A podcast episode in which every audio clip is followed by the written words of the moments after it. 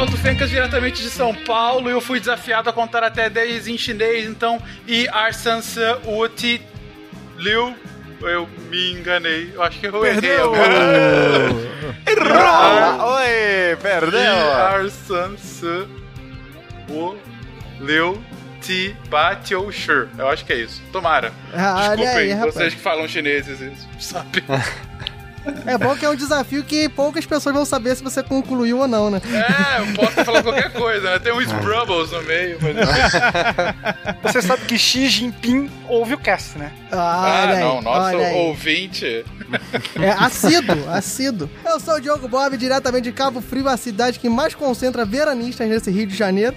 E eu ainda estou aguardando pena fazer a integral em algarismos romanos. É isso aí, lindinhos e lindinhas, queridos e amados ouvintes do SciCast. Eu sou o Felipe Queiroz e P1, P2, P3, P4, P5, P6, P7, P8, P9 e P10. O que, que é isso? Ué, eu sei falar na língua do P até 10, não tá bom não? Ah, o legal é que ninguém te desafiou, né? Mas tudo bem. Parabéns, Felipe. Olá! Aqui é o Léo de São Paulo. Zero Zero? é a ideia que tive pra frase mirabolante. Obrigado. Wala Wala, aqui é o Pena. Eu não tenho frase mirabolante. Vou ficar devendo, mas eu vou tentar o desafio do Silvio Santos. Um, dois, três, pim. Cinco, seis, sete, pin. Tá bom, né? Tá bom, tá bom. Já vimos até onde você vai chegar. Salve, salve, gente! Amiga das ciências, direto da tábua de calcular. Aqui é Abu Jafar Muhammad in Musa al-Khwarizmi e se você tem dificuldades com números, agradeça por não ter nascido na Europa no século XII. Cara, deixa só a do Will. A gente pode tranquilamente só deixar a frase do Will. O Will, ele veio aqui pra mostrar o quão a equipe de matemática é enrolona, entendeu? Ele vai ser o farol nessa, nesse, nesse oceano. O único profissional aqui nesse negócio. Diga as passas, Catarina, que é Marcelo Guaxinim. E um, dois, três. Esse é o idioma que eu conheço. Isso aí. Faltou o pin. Um passito pra frente. Você está ouvindo o SciCast, porque a ciência tem que ser divertida.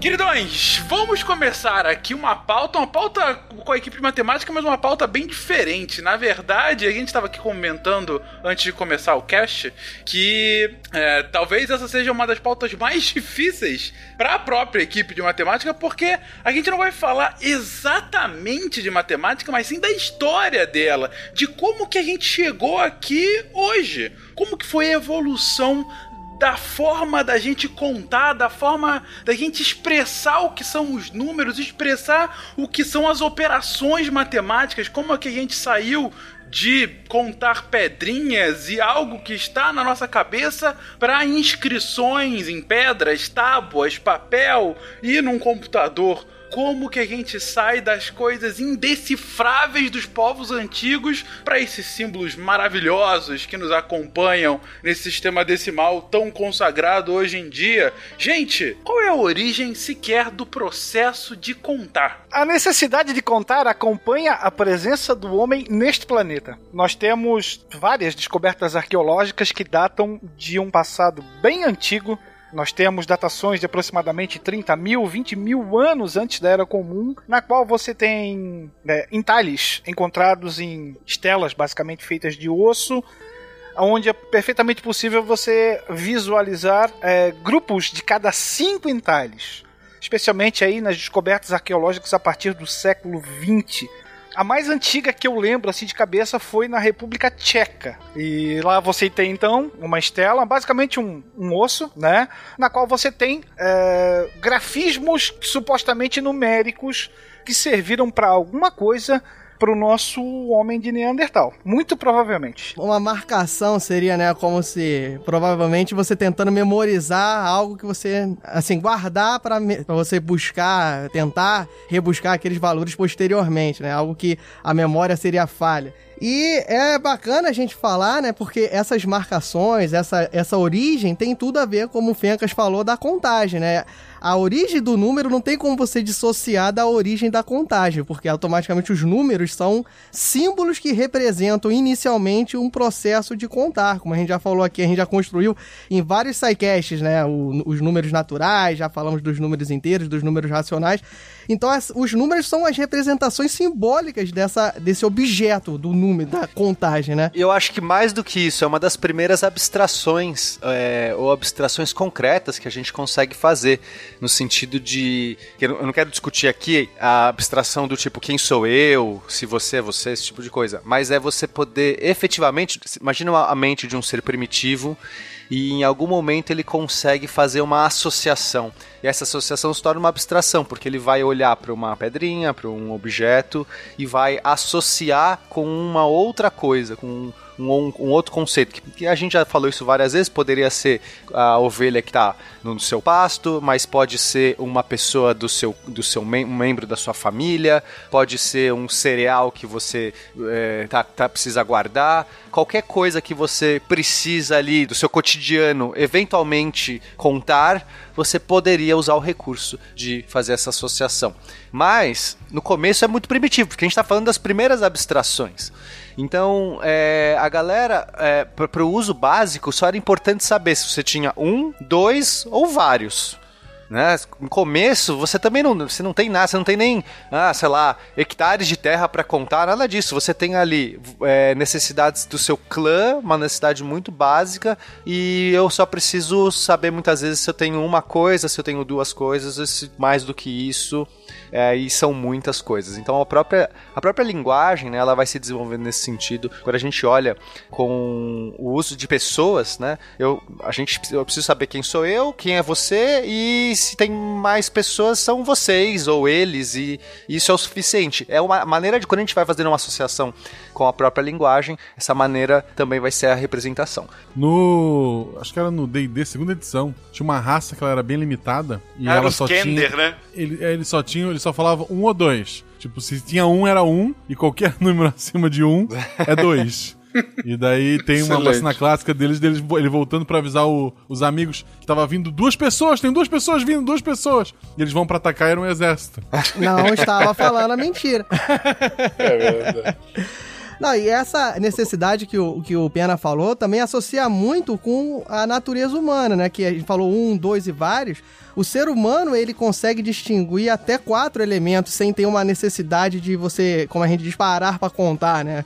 O ouvinte que estiver aí no ônibus, ele pode fazer um teste, ficar olhando aí pra quatro pessoas, ele vai identificar quatro pessoas sem precisar parar pra contar. Esse processo é muito rápido, assim, cinco, seis, você às vezes nem percebe que você teve que parar pra fazer uma contagem, mas essa necessidade, com a evolução da, da humanidade como um todo, foi se tornando explícita justamente por isso. Que a partir do momento que passava de 4, de 5, você tinha que realmente parar para contar. Então você fazer essas marcações eram muito primordiais para a evolução propriamente dita. E como o Pena falou, realmente essas primeiras relações são associações que a gente na matemática, vou gastar o linguajar matemático para o Will ficar aqui deslocado. são relações biunívocas, né? Porque você associa uma pedra com uma coisa abstrata que é uma quantidade. Você, ah, uma pedra é um, significa uma ovelha. Duas pedras significam duas ovelhas. Então, essa relação que o ser humano começa a fazer, que foi a abstração, justamente o que o Pena disse, são realmente os primórdios da contagem, os primórdios dos números, né? Os primórdios que a gente vai falar aqui dos algarismos. De certa forma, a gente está falando aí de raciocínio lógico. Você fazer essas correspondências, a bionívoca, comparar um com o outro, né? Aí o poder de abstração, que é algo extremamente difícil, né? Só o, o- o animal racional é que consegue fazer isso. Então, basicamente, isso tudo acontece por causa da necessidade. Nós já comentamos em, em outros programas que a necessidade é a mãe de todas as invenções. Inclusive do sistema numérico dos algarismos. É, e aí você começa a associar com o dedo das mãos, começa a associar com pedra, vai associando com o que você tem ali próximo, né, da- do seu cotidiano. É, inclusive os dedos, acho que é a coisa mais fácil pra você associar. Então, no início, era muito conveniente você pegar, você olha na sua mão ali, né, que é uma coisa que tá próximo a você o tempo todo, eu não preciso me abaixar pra achar uma pedra, alguma coisa, e começo a fazer aquele processo de aponto pra um dedo e olho pra um objeto. Objeto. Isso é tão, né, quase que instintivo em alguma essência você começar a olhar para um dedo e associar na sua cabeça isso aqui que eu estou olhando, meu dedinho, eu estou olhando ali pro membro da minha família. Esse outro é o outro membro da minha família. Esse aqui é o Então quando eu olho pro dedo e associo para cá, eu consigo iniciar esse processo de abstração. E aí depois com o tempo, se eu preciso registrar isso, se eu preciso marcar, deixar em algum lugar, o meu dedo não pode ficar. Não dá para eu arrancar meu dedo ou ficar segurando meu dedo. Eu preciso pegar uma, um objeto que está externo a mim e marcar ali. Se eu quero saber, tipo, se, se todo dia de noite os mesmos membros da minha família continuam ali, é uma família grande que não dá para eu simplesmente bater o olho quatro e eu sei que tá todo mundo ali.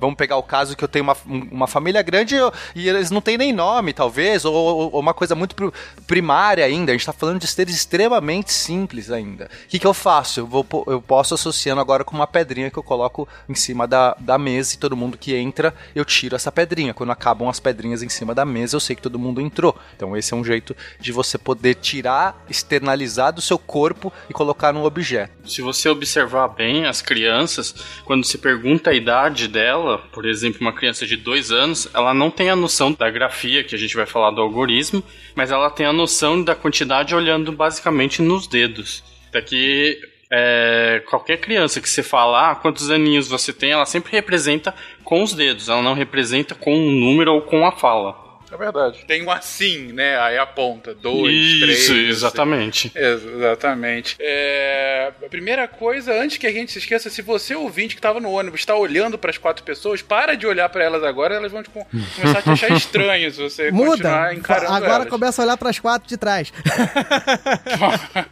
você vai ser o stalker. Começa a olhar para os dedos da mão. Aí piorou. Sim. Vai ser o stalker do ônibus. Mas falando sério, é interessante esse início que vocês estão colocando, é, porque assim, é, é porque é tão intuitivo pra gente contar o Pena trouxe bem, assim, é, é assim é, é, quase óbvio, quase não, é óbvio pra gente contar, né? Tipo, um objeto, um associo com dedos, associo com pedras, enfim. Mas, gente, o salto cognitivo, pra gente chegar a isso, é enorme. É, aí realmente a gente vai ficar devendo de não ter nenhum biólogo que possa responder que outros animais têm essa mesma capacidade. Mas eu poderia arriscar que, sim, talvez não passem do, dos no, dedos da nossa mão. Entendeu? Espécies que têm essa capacidade de, sequer de contar. Não tô falando de matemática avançada, de contar. De... O ponto é, esse nível de abstração cognitiva já é um salto gigantesco pra gente dissociar o que é o real do que é o, o imaginário, do que é o ato de fato de contar, de representar esse número. Mas é claro que a gente não ficou só nisso. Isso é um início do próprio processo de contar objeto, de contar as coisas.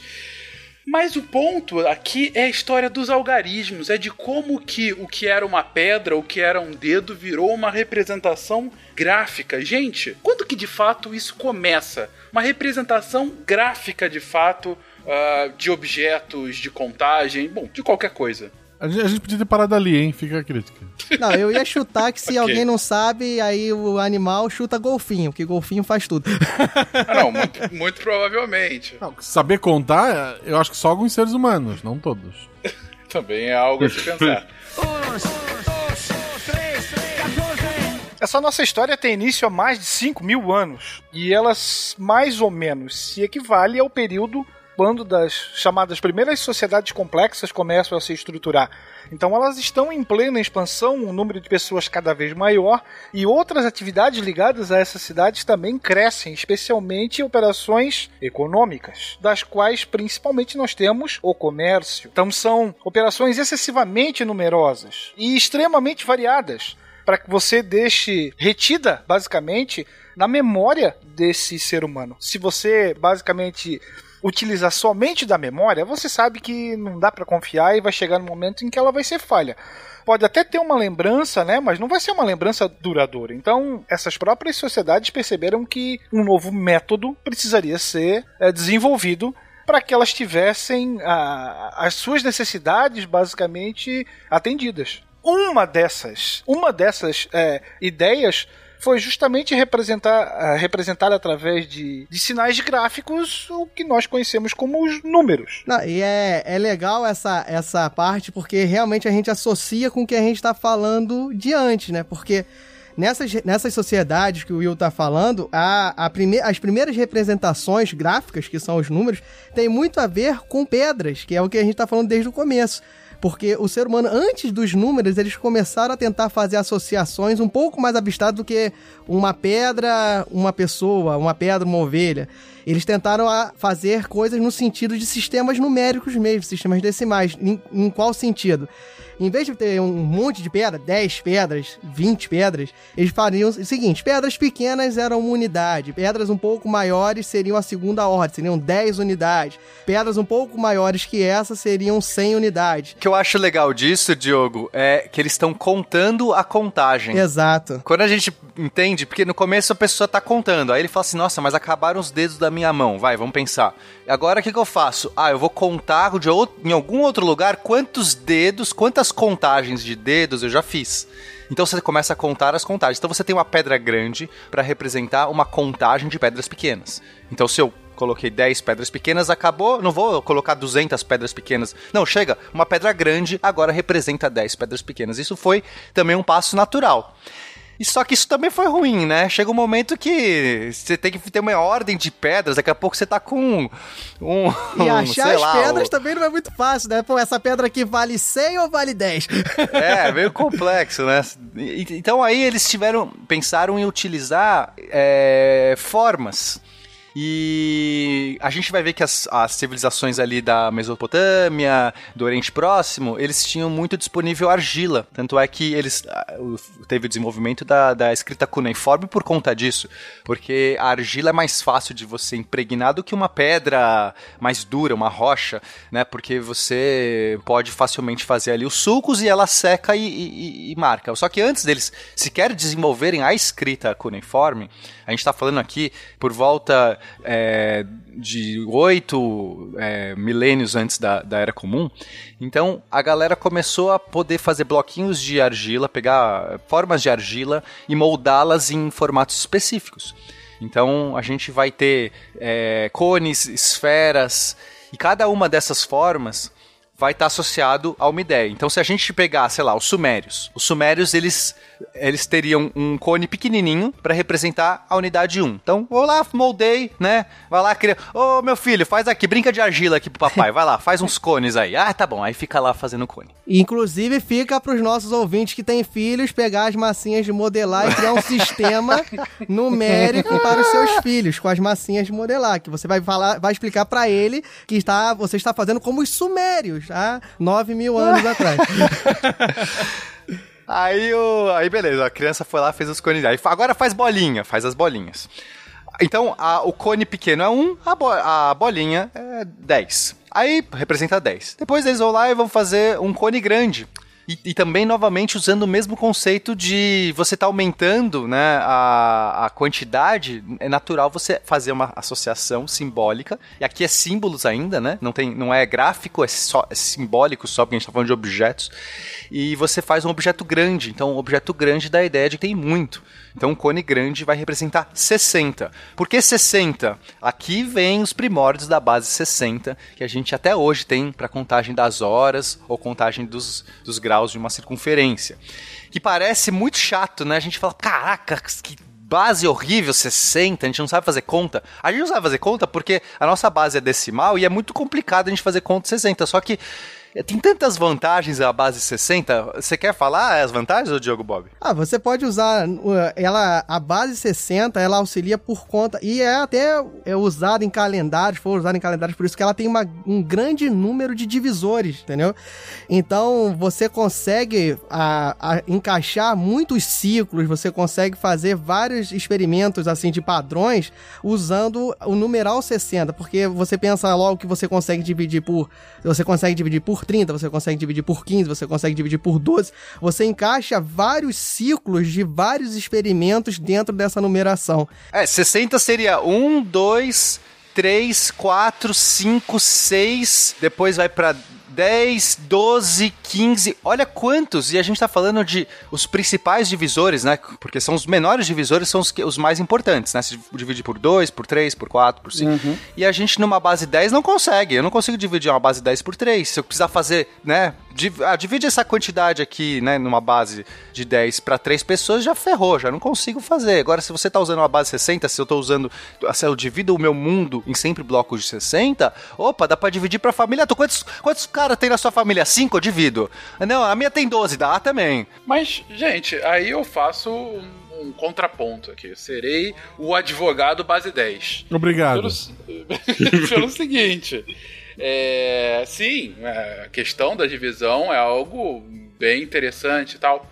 Mas pro ouvinte que talvez não esteja familiar- do- familiarizado com o termo base 10, é isso, gente. A gente tá de, vai de 1 a 9. Quando a gente chega no décimo, a gente soma a próxima ordem de grandeza, né? Então vai 9, 10, que é o 1 e o 0, falando que a gente saiu da, da ordem de grandeza unidade, foi para a ordem de grandeza dezenas, porque é a própria próxima ordem de grandeza, e vai fazer isso também com centenas, com milhares. Essa é a nossa base 10. Se a gente utilizasse a base 60, a gente teria que ter então 59 unidades diferentes para até chegar à base 60, ou seja, depois do 10, do, depois do 9 viria o, os Brubble, depois os Trouble, o Levable e assim, até o que a gente entende por 59. Exatamente. E aí no 60 a Eu, gente daria- eu chegaria... deixaria você nomear os algoritmos. Os, os Ah, algarismos. Eu tenho um dom natural. É, o-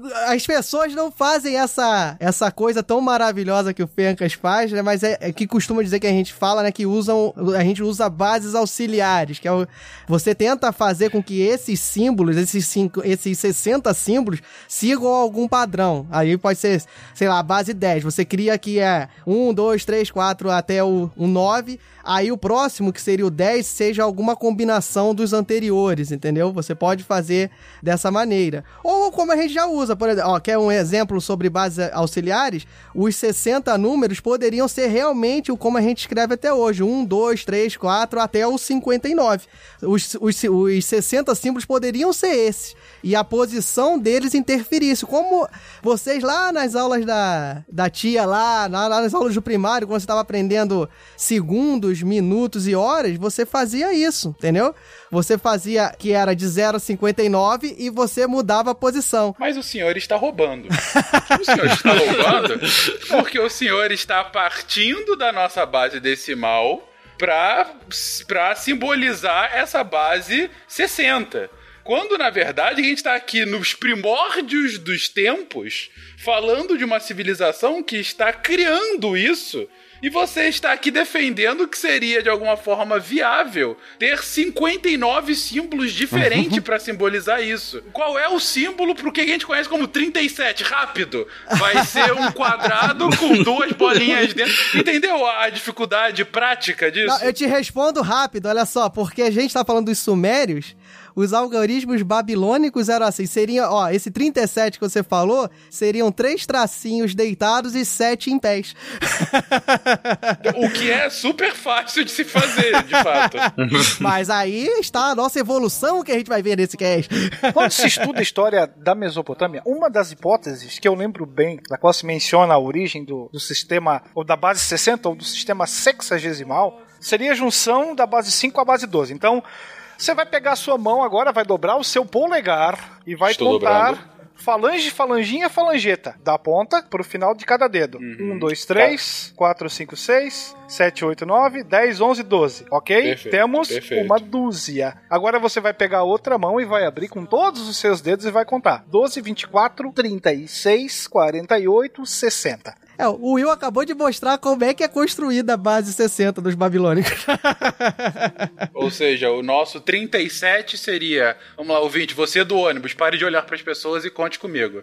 Você seria, então, 12. vo- é, no- com a mão aberta eu vejo 12, 24, 36. E com a, com a de polegar contando as minhas falanges seria na primeira falange. Isso do primeiro aí, dedo, do isso. indicador. Exatamente. Isso, porque o polegar na segunda mão, ele usava pra marcar qual é a falange, entendeu? Entendi. É, normalmente eles usavam a mão direita, a direita eles usavam pra fazer esse sistema da polegar com falange e a esquerda marcava as dúzias. E, e esse foi o jeito que acredita-se que da onde surgiu a base 60. Tem outras teorias também, mas esse é a, a mais consolidada. Se é verdade, eu não sei, mas que é maneiro é. É muito legal. Se não Porque- é, passa a ser a partir de agora. né? É, esse é um sistema mais, mais robusto, mais é, talvez que permita mais é, possibilidades do que simplesmente cada dedo uma, uma unidade, né? Que é o que primeiro se fez. Então, assim, a base 10 está presente, tá? Esses povos babilônicos, sumérios e tal, eles também têm a base 10. Isso que o Diogo Bob falou também é verdade. Não é que era só 60, eles não inventaram 60 é, números, 60 representações. Tanto é que o, o que eu estava descrevendo aqui era justamente o cone pequeno era 1 e a bolinha era 10. Ou seja, está presente o 10. Só que eles também, em vez de sair do 10 para o 100, que seria fazer, sei lá, é, potências de 10, não, eles acharam um intermediário que para eles era muito conveniente, tanto para você conseguir representar na mão, que é legal, você tem esse recurso, então você imagina que isso deve ter se é, é, é, deve ter se espalhado pela população, pela cultura em geral, que as pessoas conseguiam contar dessa maneira. Então, para fazer uma matemática ali na hora de você saber, ah, as trocas iam crescendo, a necessidade da, da população vai crescendo, como o Will falou, o comércio vai, vai levando. Agora não dá mais só para eu ficar associando aqui, ah, uma pessoa da minha família, não sei o que. Daqui a pouco eu tô fazendo conta com centenas de, de, de bichos e tudo mais. Então você tinha, você carregava na sua mão ali dúzias. Isso já é legal. E, e- então, respondendo a sua pergunta, Fencas, é, você tem esse recurso na mão, como o Will descreveu, você tem bases auxiliares, como o Diogo Bob descreveu, mas você também, eu não vejo muito problema de você poder ter lá os 60 símbolos, visto que você olha um kanji japonês, tem mais de 2 mil símbolos. Faz sentido. E agora, realmente. Fencas? Qual que é? 2 mil pra 60? Eu tô tranquilo, rapaz. Onde está o seu Deus, né? Eu tô mal acostumado com 10 algarismos e 26 letras, pena. Não me venha trazer 60 símbolos diferentes. Não, mentira. Eu, eu entendo, claro que daria pra se tornar viável. Eu quis trazer só a questão de, de praticidade ou não. Mas essa solução dos dedos e das falanges é muito interessante. E aí, trazendo o que o Léo comentou no início do episódio, a criança podia falar: Ah, quantos anos você tem? Eu tenho uma falangeta, né? Ela coloca tô três anos falangeta. Eu tenho uma aqui. falangeta. Vou passar a usar, inclusive. Já agora. ajuda na coordenação motora, que tem que pegar o polegar e ligar na falangeta. Exato. Não, já tá É. assim. Ah, olha que bonitinho, ele tá chegando ao dedo do meio de idade, sabe? As crianças iam aprender a dizer a idade a partir dos 12 anos só. Exatamente. Exatamente. Pra levantar dois dedos já é um sacrifício, imagina isso. Não, mas o, o legal que o, o Fencas cantou a pedra, olha, tacou a pedra aí, ó, da, da praticidade e justamente os primeiros algarismos que a gente, a gente vai chamar de algarismo, mas esse nome vem bem depois, mas os primeiros algarismos têm essa noção da praticidade, porque como o Pena estava falando, ele estava construindo o sistema de símbolos que os sumérios usavam, que os elamitas também usavam, que é um povo próximo ali da região da Mesopotâmia, se o Will não me corrigir, se eu não estiver enganado.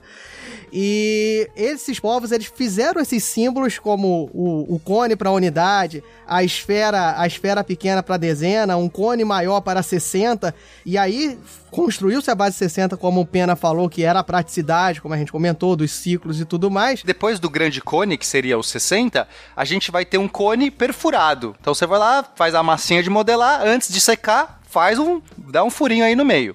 Esse seria o 600, né? E aí a gente já vê a mistura perfeita entre a base 60 e a base 10, 60 vezes 10. E depois a gente vai ter o 60 vezes 60, que é uma esfera, uma esfera grande, não é mais uma bolinha, 3600. E aí uma esfera grande perfurada, você multiplica por 10. Então aí também eles já começaram a criar um mecanismo. E aí seria o 36 mil. Então, se a esfera é 3.600, se eu faço um furo, multiplico por 10. Se- 36 mil. Se o cone grande é, é 60, se eu faço um furo, vira 600. Esse foi o primórdio da, da, de, uma, de uma representação simbólica de, dos números. É, os elamitas eram muito próximos, só que eles usavam bastões em vez de cones, usavam esferas também.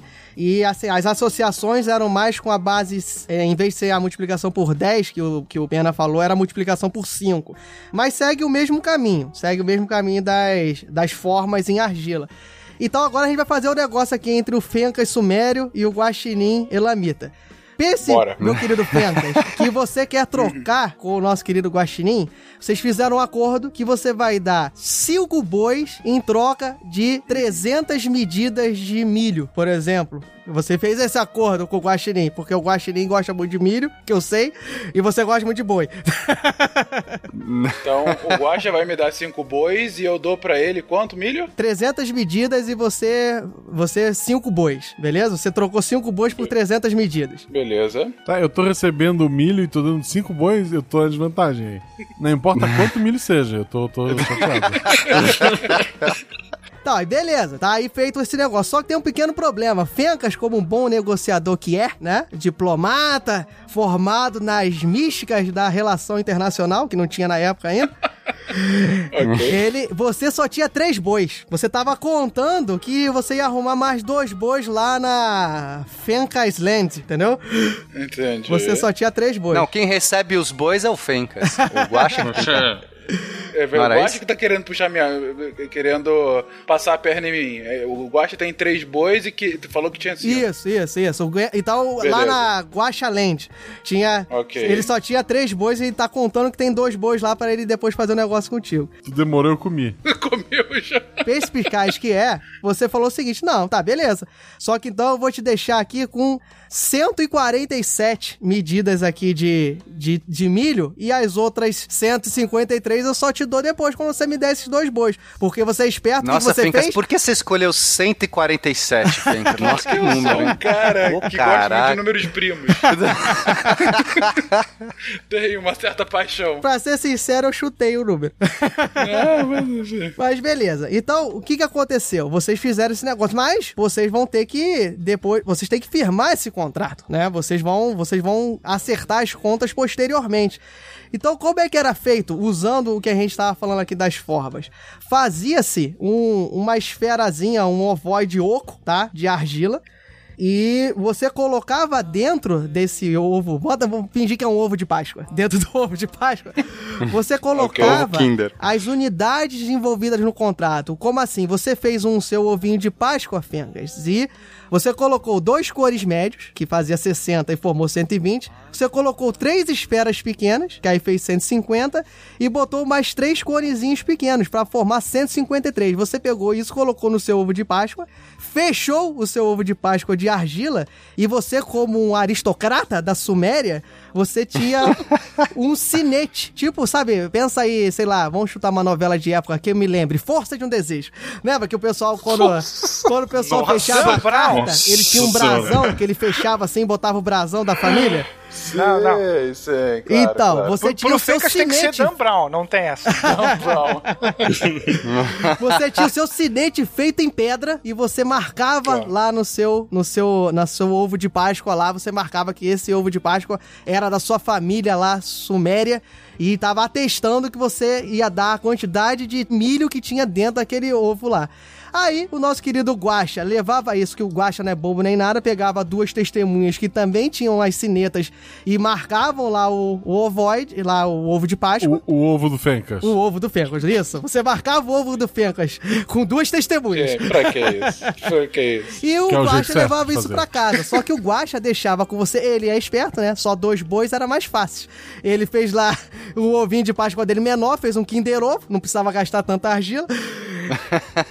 e colocou os dois conezinhos. Como eu falei que ele era elamita, ele poderia ter colocado dois bastãozinhos e ter te enrolado, falando que o sistema elamita era diferente. Mas, na verdade, ele botava dois conezinhos lá representando os dois bois, fechava, botava lá o brasão da família guaxinesca e vocês dois iam pra casa. Aí você voltava, você pegava as suas medidas de milho e, o guaxa lá fingia que tinha arrumado os bois, ele podia ter falado que morreu também, né? Depois pra se acertar com você. Ah, ele já falou falou aqui que ele já comeu. E posteriormente vocês voltavam à central do comércio e mostrava aquilo, aquilo funcionava como se fosse um contrato. Você não tinha ainda grandes ar- artifícios lá jurídicos nem nada, mas você usava aquilo como contrato, você quebrava o ovo de Páscoa, contava quanto tinha lá e era o que você tinha que passar pro, pro Guache e o que o Guache tinha que passar pra você. Essa, você me descreveu uma promissória da era dos babilônios. Que interessante. Cara, é muito engenhoso, né? Essa Muito, ideia eu tava de pensando usar, nisso, cara. de usar argila, porque a argila era o que eles tinham, né? Aham. Então, e essa habilidade que você tem de, de fazer um objeto, selá-lo, deixar secar e aí ser inviolável depois, né? Ou se você quebrar, vai ficar, obviamente, não, não tem como você, você manipular aquilo. É, cara, achei isso muito curioso. E, e o problema, só que isso era, era muito complexo no sentido de toda vez que você vai verificar o contrato. Agora imagina que, se, imagina que o Guacha virou o rei do gado e agora quer te dar 2 milhões de bois em troca de, sei lá, da tua fazenda inteira de milho. Fica complicado de vocês fecharem um contrato assim, né? Vai ter uma bola Só um gigante. pouco. Não, e, e tem, e tem um outro problemática, que, que é, vamos supor que você esqueceu que é, quanto você... Porque, sei lá, você fez o, você foi pra central do comércio e fechou acordo com várias pessoas. E aí você saiu com um monte de bolinhas, de esferas, de ovos de Páscoa. Aí você fala assim, ai, quanto que era mesmo esse aqui que estavam me devendo? E o outro cara... Aí na hora, ah, eu acho que era 157, não era? Aí você quebra, não, era 153. Ai, caramba, mas eu só trouxe 147. E aí você tem que. Ah, então, peraí, faltaram mais dois. Faz outra esfera, amanhã eu vou te dar o que faltou. Era meio complicado também, né? Hum, com certeza. Mas era complicado, mas ainda assim, como você colocou, né, Pena? É os artifícios que eles tinham à época, com as ferramentas que eles tinham à época, e o mais impressionante é. Poxa, isso deve ter durado algumas centenas, se não milhares de anos Sim, com, sim, com aqueles sim. povos, né? Sim. Então, poxa, é sempre muito interessante ver justamente a, a engenhosidade humana. Mas a gente quer resolver o problema do Guaxa Rei do Gado. A gente quer contar números maiores, a gente quer não precisar ter todo esse essas preocupações que o Pena colocou agora de esquecer de quem era o ovo de Páscoa. Como que foi a evolução dessa contagem mais mais tosca, mas ainda assim engenhosa dos conezinhos e bolinhas de argila para de fato o uso de caracteres, vamos colocar assim, já que são proto-algarismos ainda. Ah, a solução parece simples e você fala, porra, como é que eles demoraram tanto tempo pra fazer isso? Mas os, os sumérios estudiosos, geralmente, o que, que eles pensaram? Pô, a gente tá trabalhando com argila, né? Pra que, que a gente vai fazer um ovo de Páscoa, fechar, lacrar, se a gente pode deixar ele aberto, entendeu? Fazer como uma grande tábua. E em vez de eu colocar pecinhas lá dentro, eu faço desenhos que lembram essas peças, entendeu? Então, em vez de eu ter um conezinho pequeno de argila, eu pego naquela minha tábua de argila e desenho um cone pequeno. E eu desenho três cones pequenos, faço três marcas que lembram as esferas, faço dois cones um pouco maiores e tá ali o 153 escrito na tábua, que era o que eu devia. E agora, Fencas, a gente vê um segundo salto de abstração. Porque quando eu falei lá no começo que a gente tinha uma abstração concreta, o que eu quis dizer com isso é você associava algo material com a uma ideia, né? Com a ideia de um. Você associava uma, uma- algo material com outra coisa material. Então eu tenho uma pedrinha representando um objeto e essa abstração é o link entre as duas, os dois objetos materiais, entendeu? Então aqui ainda eu simplesmente associo. A abstração é associativa, um objeto material com outro objeto material. Agora é o salto, porque não é mais um objeto material, não é a argila é apenas uma informação, é um desenho. É agora eu não tô mais tendo a- materialidade do caso para fazer associação. Eu associo uma ideia. Aquele desenho agora tá, se- tá se tornando uma ideia por si só. Por isso que demora muito tempo. Então a gente vai ver isso acontecer apenas o terceiro milênio antes da Era Comum. Então eles ficaram por, por alguns, é, pelo menos uns cinco milênios aí, exercitando a a- esse sal- essa representação material, simbólica material. E agora eles vão fazer uma representação imaterial. É muito legal. Essa, é, no nosso filme, que a gente sempre co- costuma construir, pausa, né? Vai dando aquela acelerada e entra todos esses dizeres do Pena em eco, entendeu?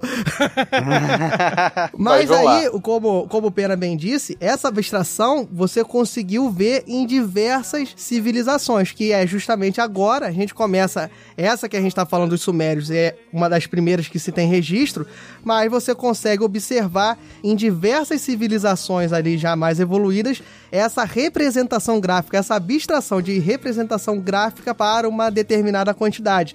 E agora a gente pode aqui comentar sobre diversos sistemas de, é, de algarismos que era. A gente está chamando, né, de algarismo, seria o pré-algarismo, né? Essas representações gráficas de números em, em diversas culturas, em diversas, em diversas civilizações que não, não necessariamente tiveram contato, mas justamente por conta dessa, desse raciocínio, essa necessidade bem humana, né? De conseguir é, você conseguir contar, você conseguir organizar, você conseguir fechar contratos é uma, é uma necessidade que meio que cresce junto com a evolução civilizatória, não necessariamente elas tendo contato. E você vê coisas muito parecidas, não na simbologia, mas muito parecidas em como se evoluiu até chegar nos símbolos gráficos. Isso é interessante porque, de certa forma, o próprio ser humano, pouco a pouco, toma consciência das possibilidades limitadas que ele tem. Então, essa possibilidade limitada, não só nos números, né? Mas também. Na, na- qu- quais eram os,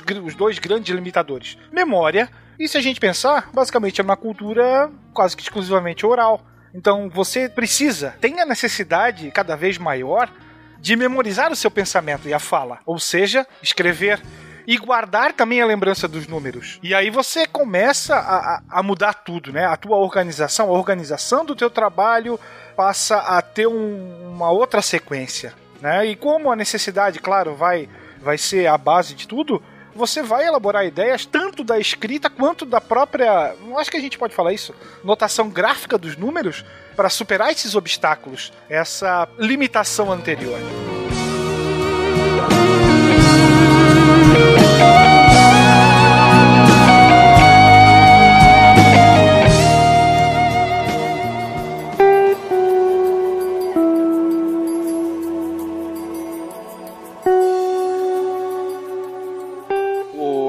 Você trouxe um ponto excelente. E ponto esse que é muito bem defendido e explorado pelo novo nome pop da história ah, é, atual, que é o Yuval Harari, né? Com, com os seus livros do Sapiens, depois o Homo Deus e também o é, 21 lições do século 21, né? São os três livros recentes dele.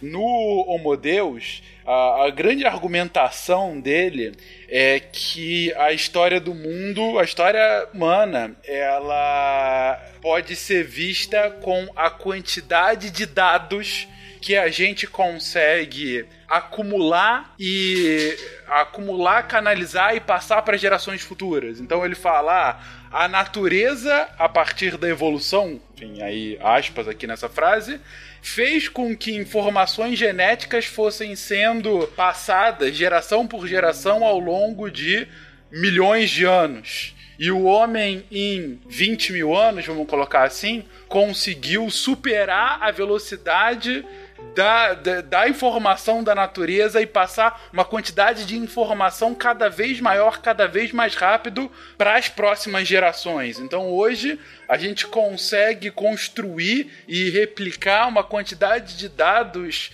inacreditável se comparada com os dados que existiam antes. E o que você está trazendo aqui, Will, é que esse é o início de tudo. É o momento em que a gente parte do ponto em que a informação que a gente passava de geração para geração eram as informações contadas nas histórias da fogueira e começa de fato a registrar aquilo, a passar uma ideia etérea para algo tangível. E o tangível faz sentido para as próximas gerações. Tanto que a gente está aqui hoje fazendo um podcast baseado em historiografia que foi feita em cima de registros, ou arqueológicos, ou mesmo registros históricos, escritos dessas civilizações. Eu ouvi o Anthony Hopkins falando isso agora, no nosso filme. Tem dois autores que eu considero excelentes nesse campo da, de matemática e história. Tem um romeno chamado Mário Lívio, ele é astrofísico da NASA, que trabalha também com questões matemáticas. Tem um livro muito legal dele chamado Deus é Matemático? É, é, interrogação, diria o Avalone. Né? Esse é o título. e tem um francês chamado Georges Fra, que é um historiador especializado somente em história da matemática. Esse cara tem livros fantásticos nessa nessa área. Talvez o mais famoso dele seja História Universal dos Algarismos, onde ele vai aos poucos destrinchando esse é, esse grande enigma do passado, vamos dizer assim. Excelente. Queria dizer que o nome do livro, Homo Deus, me incomoda. Porque Por quê, automaticamente vem na minha cabeça. Homo Deus de Maria, que coisa mais linda. Mas é um ótimo livro, gente. Leiam.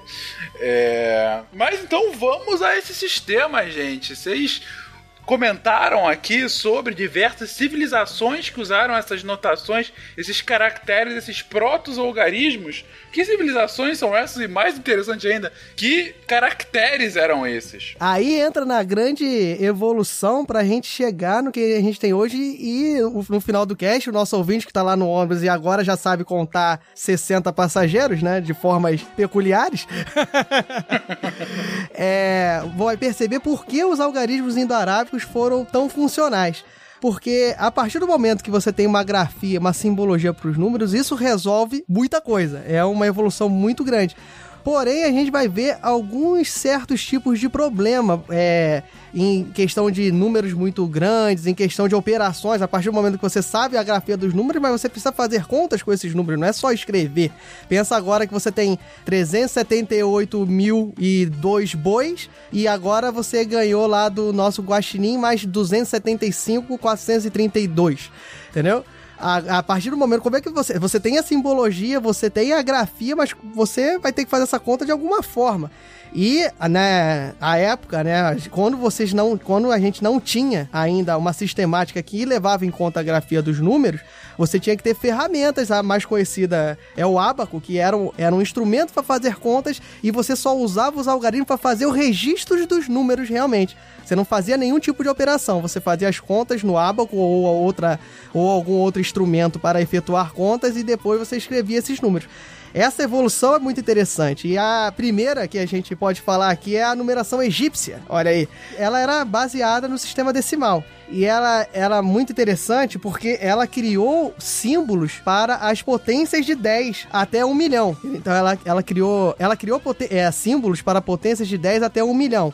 E como é que você faz, faria os, outro, os outros números? Então, ele repetia o símbolo da, de cada sistema decimal, ou seja, o símbolo do, da unidade, você repetia este mesmo símbolo até 9 e o 10 seria um novo símbolo. Aí você pode repetir esse símbolo do 10 com o símbolo das unidades, você consegue construir até 99. Aí quando você chega no 100, você usaria o símbolo que representa o 100 e assim por diante. E os símbolos eram bem peculiares para você fazer conta. Ó, o 1 era um bastão, ficou mais fácil.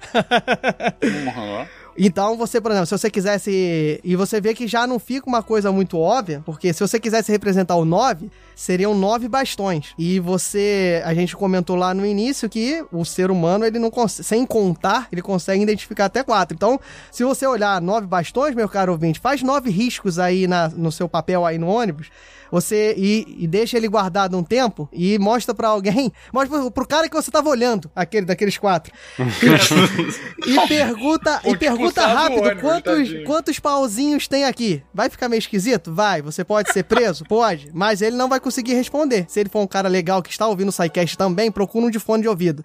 Ele vai ter que parar pra contar e saber que tem nove ali, nove elementos. Então, tu vê que já não era muito fácil, mas era o sistema usado. Então, a unidade era um bastãozinho, o 10, né, a potência de 10, o 10 era uma ferradura, era uma cunha, era um, era um como se fosse o símbolo da interseção, um, um U para baixo. Era um símbolo da, da ferradura. O 100 era um rolo de pergaminho, ou seja, era como se fosse uma interrogação, aí a curvinha lá de cima da interrogação faz uma, uma voltinha, tipo um caracol é, plantando, fazendo bananeira. Essas descrições do jogo estão excelentes. Continue, por favor. O 1000 era uma flor de lótus, que se você olhar rápido parece uma ampulheta. Parece mesmo. O, Depende. Depende. Se ela, ela pode vir com e sem o caule, não esqueça. É verdade, é Verdade. verdade. Depende de quem, de quem desenhou. Aí sem o caule fica aparecendo que são os números do demônio. E aí você teria pros 10, 10 mil, que seria 10 a quarta, é um dedo curvado. Não sei porque eles acharam que um dedo curvado lembrava 10 mil. Porque ninguém ia chegar nesse número. Eles pensaram, não, ninguém vai usar isso aqui. 100 mil era um peixe, ou seja, pra eles o peixe era a representação de 100 mil. E você tinha pra um milhão, era um homem. Olha só, o homem, a- aquela cultura que eu imagino que era colocando o homem acima de, dos outros, né? O homem representava um milhão. Era o, o símbolo máximo ali, o maior algarismo. Quando, quando a gente diz quem dera ser um peixe, que número que eu, que eu tô querendo ser? Era 100 100 mil. Ou Tá seja, vendo? Vale a pena ser um peixe. Não, a- mas se você for avaliar, é uma coisa minimalista, porque o homem vale um milhão. Então você não quer valer um milhão, você quer valer um peixe. Ah, é verdade. Alguns dizem que não era peixe, mas sim uma rã ou um girino. eu, eu tinha um milhão e me fizeram trocar por cinco boi do Fencas. Não... Não, e o legal, ó, que eu- você pensa, por exemplo, o número 213 seria dois pergaminhos, um U pra baixo e três palitinhos. Essa é a representação de 213, em egípcio. Em egípcio, que beleza. É interessante porque a, a lógica da numeração, lógica, né? Da, da numeração egípcia segue a mesma do hieróglifo egípcio, é, que são desenhos basicamente da fauna e da flora local. Então você não vai ter um sistema importado, por exemplo, lá dos elamitas ou dos sumérios. Os egípcios vão construir um sistema próprio, com imagens muito próximas. Aí mais falando dos hieróglifos especificamente, né? Não, e é legal comentar que essas numerações, o Will pode até comentar mais, são vistas no papiro de Hind, que é um dos primeiros, assim, que você consegue ver a numeração. E tem o outro que eu esqueci, que o Will tinha colocado na pauta. nós temos a cabeça da clava de Narmer, ou Menes, que é considerado o grande unificador dos dois reinos, o Baixo e o, o Alto e o Baixo Egito. Alguns mencionam até que se trataria do famoso escorpião rei. Nessa cabeça de clava você tem, claro, além do nome, né, consagrado a ele, o nome dele, você tem expressões, representações numéricas que corresponderiam ao resgate em cabeças de gado, olha só, e ao número de prisioneiros que ele provavelmente havia trazido dessas regiões. Claro, né, que são números muito provavelmente fantasiosos, mas nós temos 400 mil touros, 1 milhão e 422 mil cabras e 120 mil prisioneiros. Era a propriedade do, Guaxi, do Guaxinim, com certeza. Ele ouviu dizer Com que lá, certeza, é que lá eu em. Elan tinha um cara com esse poder. Exato. Deus. E você me regulando dois bois. É isso, Gosto. Eram tempos difíceis. então tá bom. Beleza. Uma parada interessante, Fenca, sobre essa numeração é que a gente ainda não tem é, a ideia posicional, é uma ideia de adição. Como assim? A ordem como estão os símbolos ali ainda não importam muito. Você basicamente vê o símbolo que representa aquele número e soma. Dois pergaminhos, aí cada pergaminho vale 100, aí você pega o U ao contrário vale 10 e os três palitinhos vale 3. Você, é só você somar cada um e você sabe qual é o número.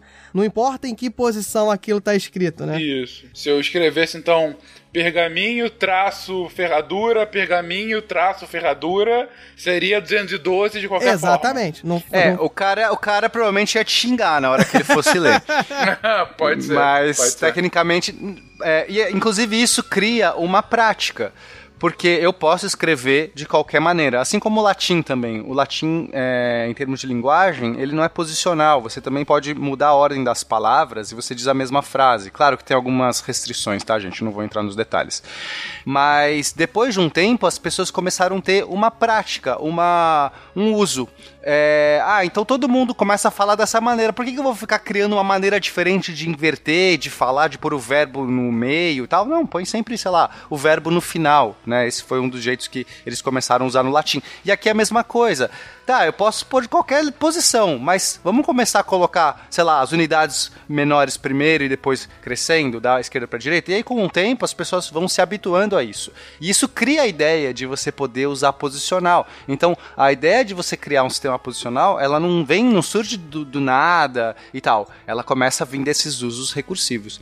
Mas uma coisa que eu queria falar sobre o, o a parte do, do Egito é que eles criaram o símbolo para as frações. Isso é muito importante. Frações Muito importante. é, frações que, que é ah, o inverso de um número inteiro. Então, seriam as frações 1 sobre alguma coisa. Então, eles, você consegue escrever, sei lá, o número 1 terço. Então, como é que eles faziam para você fazer as frações? Eles usavam um hierógrafo, que é o hierógrafo da boca, que é o, o R. No hierógrafo egípcio, você tem uma representação fonética para os hierógrafos. E aí, esse seria o, o hierógrafo da, da letra R. Tanto é que você, quando você fosse pronunciar a fração, você falava esse R junto com o número. Mas enfim, não vou entrar nesse detalhe. Então você colocava o hierógrafo do R, que é a boquinha, e embaixo dele você punha um número que você queria fazer a fração.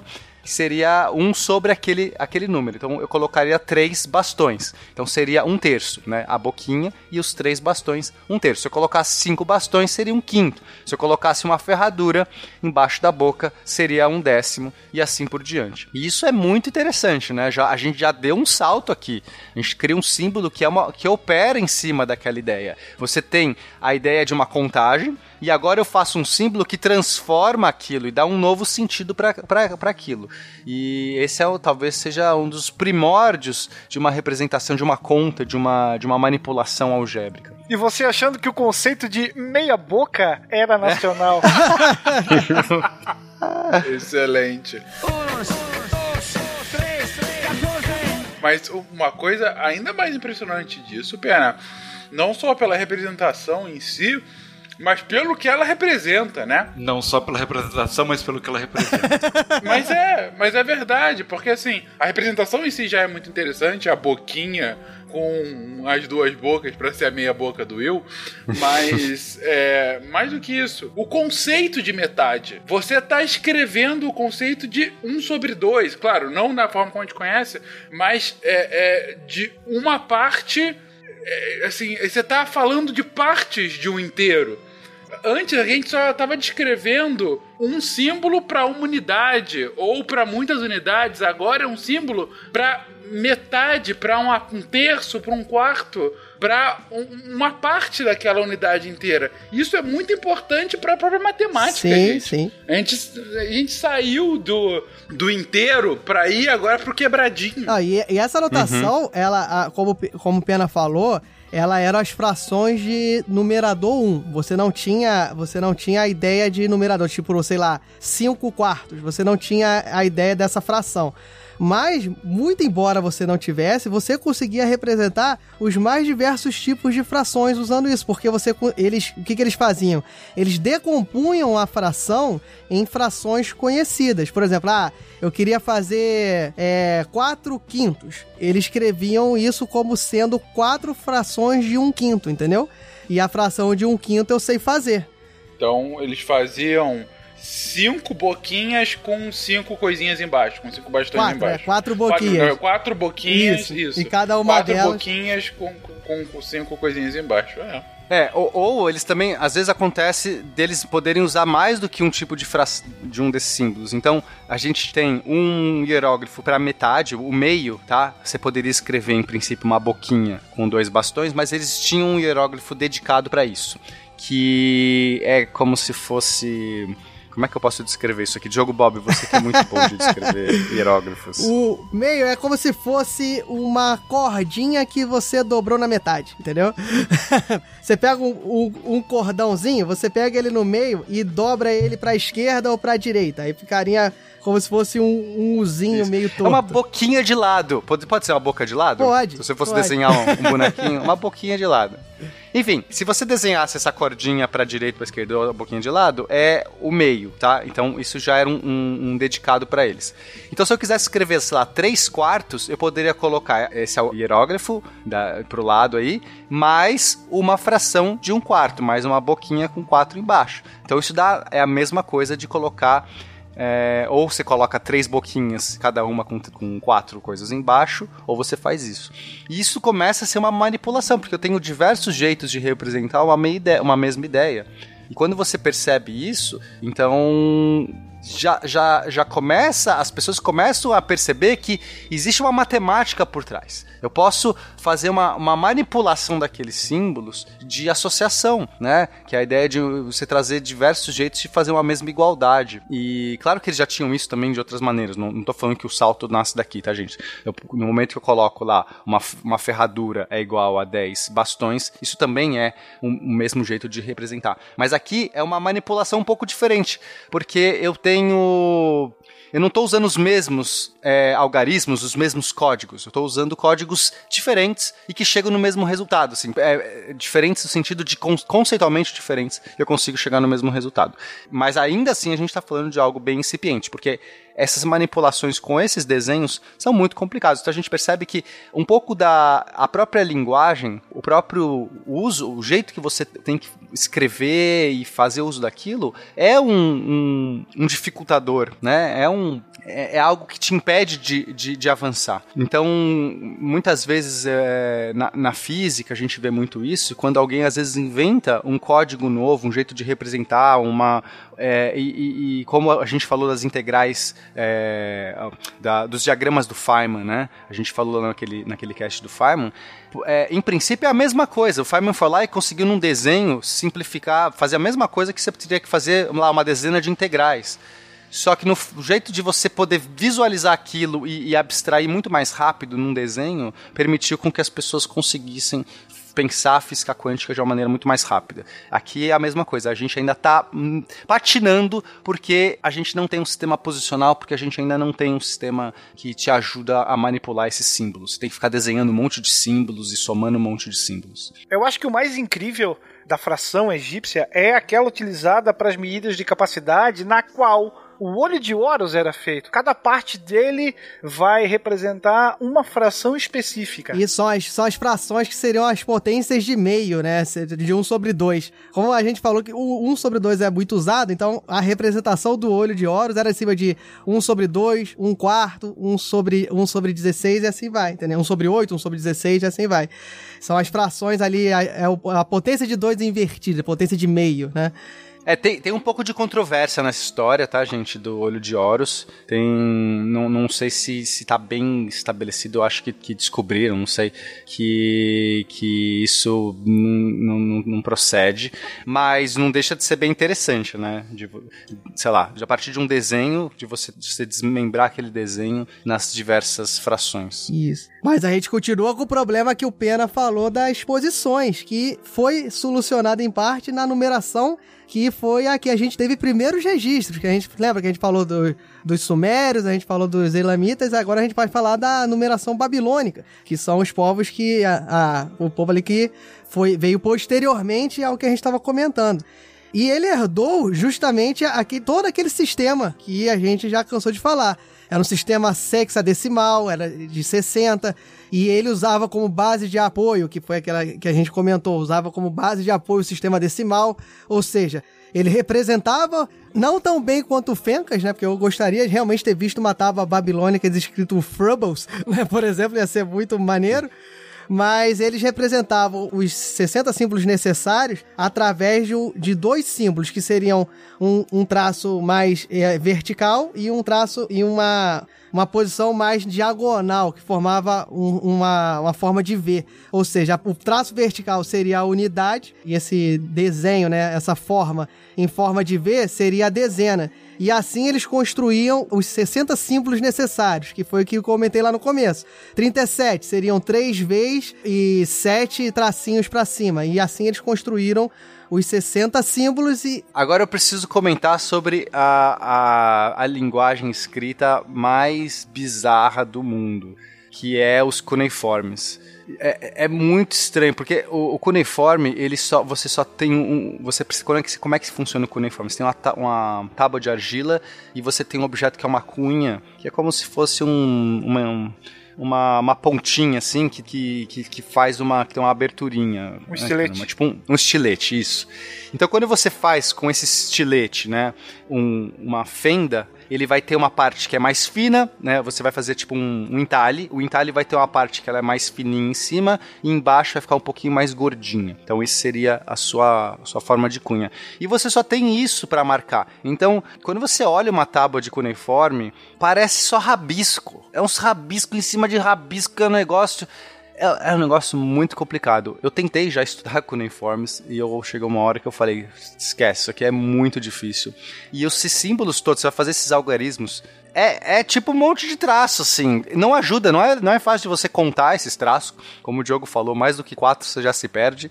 Eu acho que esses caras eram extremamente inteligentes. Eles tinham que ser o cara olhava. 72 traços aqui, não, já bati o olho, isso aqui tá fácil. É, é, bizarro, gente. Diferente dos hieróglifos egípcios, que eram desenhos bonitinhos, né? Claro que você tinha um papiro que te ajudava, né? Claro, então, novamente, o meio te ajudando. Se eu posso desenhar eu faço um patinho bonitinho, coloco pena nele aqui, ó, que legal. Aí já é um símbolo tal. O outro lá cria a cobrinha. Não dá pra você ficar fazendo um bloco de argila, cobrinha, bonitinha, porque a argila é um negócio grosseiro, né? Então, e, e eles precisam de um sistema prático para escrever na argila. Então, novamente, eles desenvolveram isso. Mas é bizarro. É, é, é muito difícil de identificar e fica pior ainda o que o Pena tá falando, porque a gente disse, ele fez os 60 símbolos. A partir dos 60, eles, eles evoluíram, né? Em questão de sistema, mas tinha a dificuldade da grafia. Que a partir dos 60, eles mudavam de posição. É o registro que nós temos de um sistema posicional. Como assim? Se você botasse o símbolo do 1 à esquerda de algum outro símbolo numérico, aquele 1 ali estava representando 60 já, porque ele estava mais à esquerda. Entendeu? Como, como é a nossa numeração atual? Pro Fencas, o Guaxinim visualizar, né? Por exemplo, 121. É, o 1 tá mais à esquerda, ele representa o 100, ele tá na terceira posição. O 2 está ali no meio, ele representa não 2, na verdade ele representa 20. E o 1, que está mais à direita, ele representa a unidade. Eles faziam isso com os seus 60 símbolos esquisitos, eles faziam isso para representar em base 60, né? Os prime a primeira posição mais à direita seria dos 60 às 60 unidades. Aí, se você colocasse um símbolo mais à esquerda desse primeiro, seria as bases de 60, né? As potências de 60 seria 60, 120 seria é, 60, 120, é, mais 180 e assim vai. E posteriormente, o grande problema que eles encontraram ali que é um outro é um outro dificultador dos, dos sistemas numéricos é que eles não tinham representação pro zero, pro nada. Por exemplo, se você tivesse que pegar 3600, 3600 é 60 ao quadrado. Esse número, você não precisaria, por exemplo, usar as unidades do sistema numérico ali babilônio. E como é que você ia explicar a, a posição exata se o primeiro número tem que ter um espaço do lado? E se você fosse construir um número que precisasse do da, da potência de 60 ao cubo, né? Você pensando em é, unidade, depois 60, depois 60 ao quadrado, depois 60 ao cubo, que é assim que você funciona um sistema numérico, né? Igual o 100, né? Que é 100 ao quadrado, 10 e a unidade. Então você vai botando os algarismos do lado. Como é que você vai representar um número que precisa, precisa do 60 ao cubo, só do 60 ao cubo e não precisa do 60 ao quadrado, se você não tem o zero ali para identificar? No nosso, a gente tem. Por exemplo, 101. Para você fazer 101 no nosso sistema, você coloca o 1, você coloca o 0 para representar que não tem nenhuma dezena ali, você não precisa de utilizar nenhuma dezena, você precisa só de uma centena e de uma unidade, você bota o zero ali no meio. Os babilônicos não tinham isso no seu sistema. Eles usavam um espaço. Eles usavam um espaço vazio. Mas até aí, para você entender que é um espaço vazio e não é um espaço normal entre dois números, complicava demais o sistema numérico babilônico que não é, cento, não é 11, mas 101, né, nesse seu caso. Exato, é. Se você fizesse o 101 sem o zero, você teria que botar o 1 mais distante do outro. Exatamente. Essa é, é a melhor explicação aí pro nosso ouvinte idealizar como é que fica complicado. E, e, parece que é idiota. Por que, que eles não representavam o zero? É porque o zero é a ausência e aí a outra abstração, você, você pôr um símbolo para representar algo que não é. É quase que uma antítese por si só. Então a gente vê que é, demorou pro zero aparecer. E aí para eles fazia muito sentido ter o espaço, porque o espaço é a representação por ser do zero, do, né, do vazio, porque é o espaço. Não, não pus nada, eu não escrevi, então ali tem um espaço mas o que, que é espaço e o que, que é o que, que é o vazio e o que é espaço normal gera conflito. Querido ouvinte, volte uma hora nessa gravação da, desses dois falando, ah, porque base 60 é uma beleza, é muito fácil de usar. Aí volta agora, não, porque não escrever... use tábuas 61 é tranquilo, você faz 50 tracinhos na Não, diagonal. mas não usa. O, aí o problema não é a base 60. O problema aqui é o cuneiforme, Fencas. O cuneiforme é, É. o demônio na terra da linguagem. Não tem. Ok. Da, da escrita. É um negócio bizarro. Isso fora tudo que caiu na, na, na edição, hein? Às vezes que se É, repetiu aí as verdade. fórmulas. Vamos trocar esse número que tá difícil. Ouvinte, digite na internet aí cuneiforme, veja uma tábua de cuneiforme. É só isso. Aí você vai. te- tenta imaginar alguém lendo um negócio desse. Pronto. Enfim. Rest my case. Mas, alguns séculos depois do, do ápice egípcio, dos grandes tempos da Babilônia, a gente tem a ascensão do Império Romano, também muito bem descrito aqui em castes anteriores, que trouxe. Bom, os romanos trouxeram saneamento. Que mais os romanos trouxeram pra gente? Trouxeram estradas e trouxeram uma numeração. Uma numeração que, inclusive, passa a ser quase que a numeração, uma, um estilo de numeração oficial da, do que hoje a gente entende por Europa. Não, na época também já era Europa, a gente. Enfim. Mas. Gente, como a, a numeração romana se encaixa nessa nossa explicação? Não faria sentido falar primeiro da numeração grega. O sistema grego era tão ruim, vamos dizer assim, né? Como foi comentado, quanto o babilônico. Mas depois ele vai sofrer uma melhoria. Na verdade, ele vai ser abreviado. E aí você passa a ter símbolos que vão identificar alguns números bem específicos. E aí você vai é, simplificando essa escrita numérica para depois chegar na, na romana. O sistema grego ele vai ter origem lá no sistema micênico e no cretense, é bem antigo. E também era tão complicado quanto o babilônico. A partir do século, mais ou menos do século 6 antes da Era Comum, nós tivemos uma simplificação. Então, novamente, né? é, o olho humano não é um instrumento de cálculo muito eficaz, nós já comentamos. Você consegue distinguir 4, do 5 em diante já fica mais complicado. Então, o que, que os gregos vão fazer? Vão criar um algarismo especial para o 5, para o 50, para o 500 e mais tarde para o 5000 e assim por diante. Nós estamos falando novamente num sistema decimal. Então, como é que mais ou menos isso passou a ser representado? A unidade por um traço vertical, que é a forma mais simples que se tem até hoje de fazer isso. O número 5 ficou grafado, ficou registrado na antiga forma da letra pi. Parece o desenho de uma forca, que era inicial de pente, que significa 5, né? A dezena ficou grafada pela letra delta, que é um triângulo basicamente. Antiga inicial de deca, que significa 10. O nome aqui já vai entregando basicamente o que nós temos até hoje. O número 50 ficou expresso através do signo é, a forca enforcando o delta. Na verdade, é uma combinação da letra pi com a letra delta que corresponde a pentedeca, ou 50. A centena pela letra eta no alfabeto grego, que é o H inicial de hecaton, que significa 100. Já o 500 vai ser uma, uma combinação de pi e eta, que fica pentehecaton, 500 o milhar pela letra Ki, que é o X, da onde vem kilioi, ou mil. Daqui a, o quilo, você já saca de onde é que vem, né? Mil gramas. Olha só, que coisa. Não O sabia. 5 mil era uma, era uma combinação das letras pi e ki. E aí fica pentakilioi, que significa 5 mil, né? E assim por diante. Você vai pegar o 10 mil, era a letra M no alfabeto grego, mu ou mi. E aí você tem muriol, 10 mil. Da onde vem a palavra miríade hoje em dia. E aí, se você for puxar os 50 mil, que combina pi e mu, abrevia pentemuriol. E aí segue o baile. É legal que parece que você tá grunhindo, né? É grego, cara.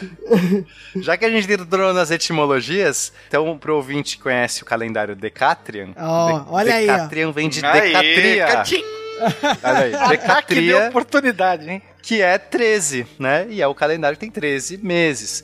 E também é, a gente conhece a palavra cálculo, né? A palavra cálculo vem de cálculos em latim. Cálculos é pedra. E justamente era o nome que, é, que era dado àquelas pedrinhas de contar. Então, o cálculo, que são um plural de, de, de cálculos. Então, a gente tem cálculo renal, né? Cálculo renal não é o seu rim tentando fazer conta. Olha aí, quem nunca entendeu por que, que cálculo renal se chama cálculo e cálculo é de fazer conta? Exato. Tem uma calculadora aqui dentro, Olha. doutor? É. Agora, da onde vem a palavra cálculo? A palavra cálculo, ela Do vem de inferno, só pode. Senti uma mágoa, hein? Mas Ela foi tão vem de- espontâneo, veio dentro dele mesmo. Ele tava âmago. guardando isso desde o minuto 1 desse episódio. Quinta série eu tô guardando isso, desde a quinta série. Ela vem de. Agora nem consigo, mano. Ela vem de Calix. Calix é C-A-L-X. Todo mundo sabe que é Lúcifer em grego, segundo o Guaxinim. que é calcário.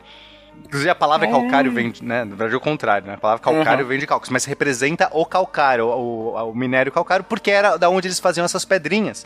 Então, cálculos é o calx mais ulus. Ulus é diminutivo em latim. Então, é o, o, o calcáriozinho. Então, porque eles gostavam do calcário, porque o calcário era bom de você manipular, né? Diferente de um granito, que é mai- mais áspero, e é fácil de você, de você rapidamente fazer pedrinha de calcário, porque ela, ela é, né, tem bastante cálcio, é confortável para você manipular e quebrar. Então é por isso, cálculos nada mais é do que pedrinhas de, de cálcio pequenininhas.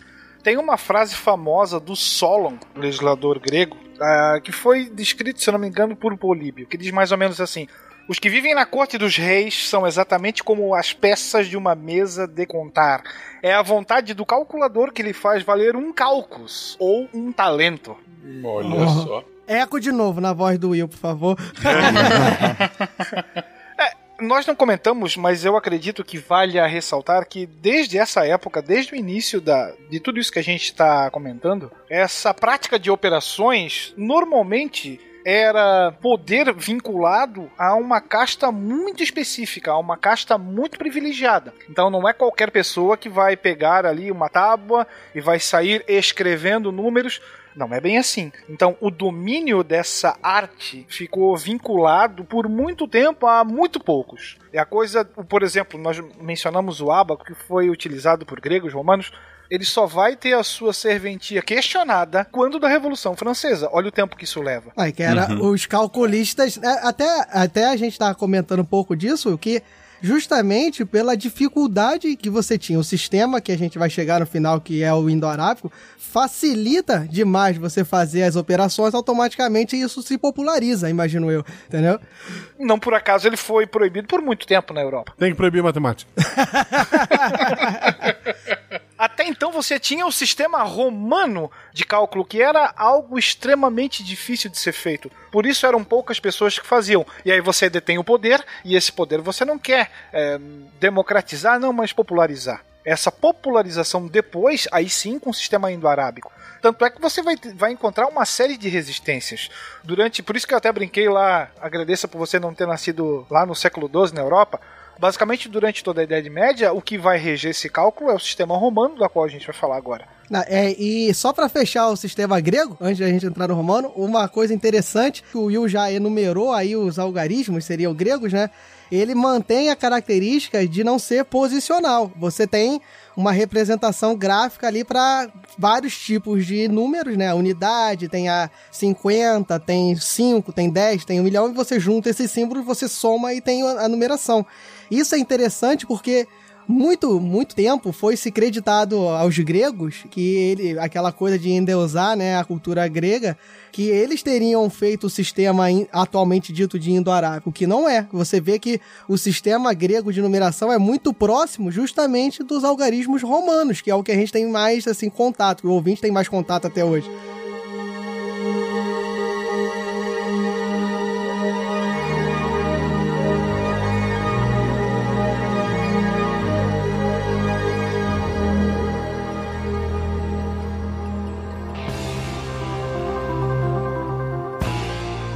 Falemos sobre eles, falemos sobre os, os algarismos romanos, porque, como você colocou agora, Diogo, talvez de todos esses que a gente comentou aqui, muito provavelmente é aquele que ao menos o ouvinte já viu, se já não manipulou no colégio, pelo menos não sei quanto a vocês, mas sei lá, quarta série, quinta série, eu tive que aprender algarismos romanos. Porque a gente precisa aprender algo pra falar, pra escrever os séculos, sei lá, que até hoje é escrito. Pra saber em qual Super Bowl nós estamos, a gente precisa saber. Ou isso, coisa gênero.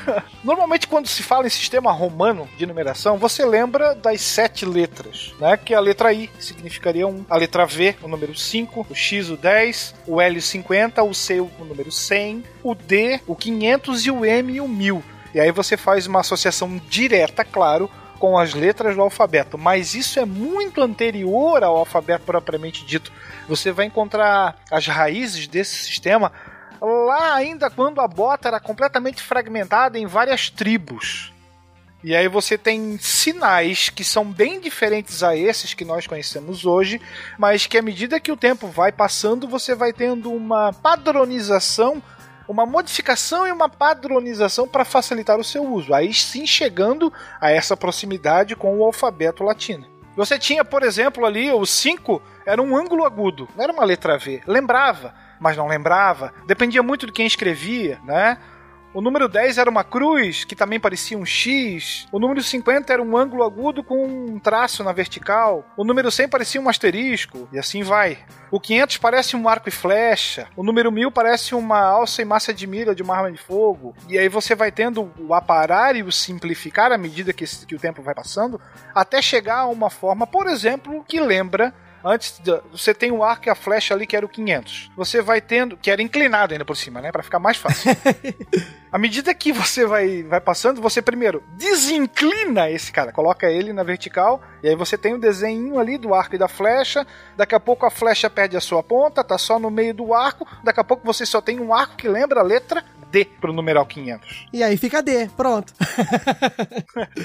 o 50 é mais bizarro, porque você parece ter uma pegada de uma galinha. Aqueles três, com seus três dedinhos. Depois ele passa a ser uma seta para baixo. E aí na sequência ele parece uma âncora. E aí depois ele parece um T de cabeça para baixo, que depois vai dar origem à letra. Aí ele perde uma perna, dá origem à letra L. Então o 50 da pata da galinha, da pegada da galinha, passa a ser vinculado à letra L. Isso é sensacional, sério. é sensacional quando você consegue ver essa evolução, porque, pelo que você está colocando, né, Will? É pelo uso, é pelo o quão rotineiro fica o uso daqueles símbolos para ficar o mais fácil possível. Tem que ser algo prático. Tem que ser Exatamente. algo mais simples, né? Por que, Não... que eu vou fazer a, a flecha para baixo se eu posso fazer a letra D e significa a mesma coisa, né? Nós comentamos antes, né, que, que a matemática aqui era uma arte dominada por poucos, mas dentro desses poucos, né, são muitos essa contradição, uhum. comparado, claro, com a população. Mas se você você começa a falar em padronização, se não, pô, eu desenho uma pata da galinha muito pequenininha, desenho uma pata maior e aí como é que fica? Então Exatamente. você vai ter aí uma ISO 9000 que vai ISO ISO M, bota 9 M's. Boa. É verdade, é verdade. Mas, enfim, é legal ver a evolução dos símbolos, mas o ponto é que as regras dessa numeração romana aparentemente são iguais às gregas, né? 1, 5, 10, 50, 100, 500 e, e 1000. Não tem alguma diferença significativa? A diferença significativa é, é leva-se em conta a repetição dos símbolos, né? Porque você, as potências de 5, né? O 50, por exemplo, 500, você não, meio que você não repete você repete a unidade, você repete o 10, você repete o 100. E para você alternar, você vai colocando esses símbolos da unidade à direita e à esquerda das potências ali das potências de 5, né? Da, do, do, do que você usa como base 5. Por exemplo, o 5, para você fazer o 6, você coloca uma unidade à direita. Para você fazer o 4, você coloca a unidade à esquerda desse, desse V. E vale ressaltar que isso não é necessariamente uma notação posicional. Você só criou um símbolo específico para o 4 usando a posição do I para direita e para esquerda, entendeu? Mas é que existe, existe uma regra e você não precisa. Eu não preciso te mostrar todos os símbolos de todos os números. Porque no momento que você entende a regra, você mesmo pode criar o 40 40 pelo mesmo processo. Eu nunca te mostrei o 40, mas você sabe que se eu pegar os 50 e colocar 10 à esquerda, então eu estou tirando 10 de, de 50 e é 40. E o fato, então não é ele, ele é, a posição ela tem uma informação, o sistema ele em si não é um sistema posicional, ele mas ele você consegue ter uma regra e a regra ajuda sim nesse caso a você ter uma a conseguir criar números mesmo aqueles que você nunca viu. Mas a ausência do elemento zero, ele vai ser um grande impeditivo para que você consiga fazer conta com esse sistema.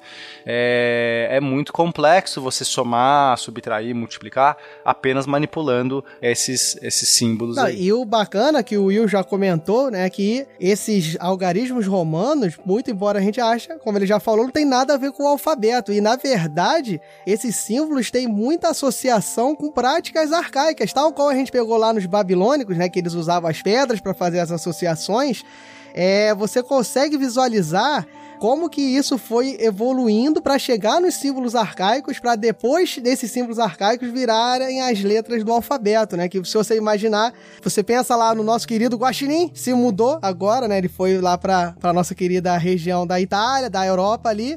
Mas ele Hum. te- sofreu de amnésia, ele esqueceu completamente como é que ele contava lá em Elan.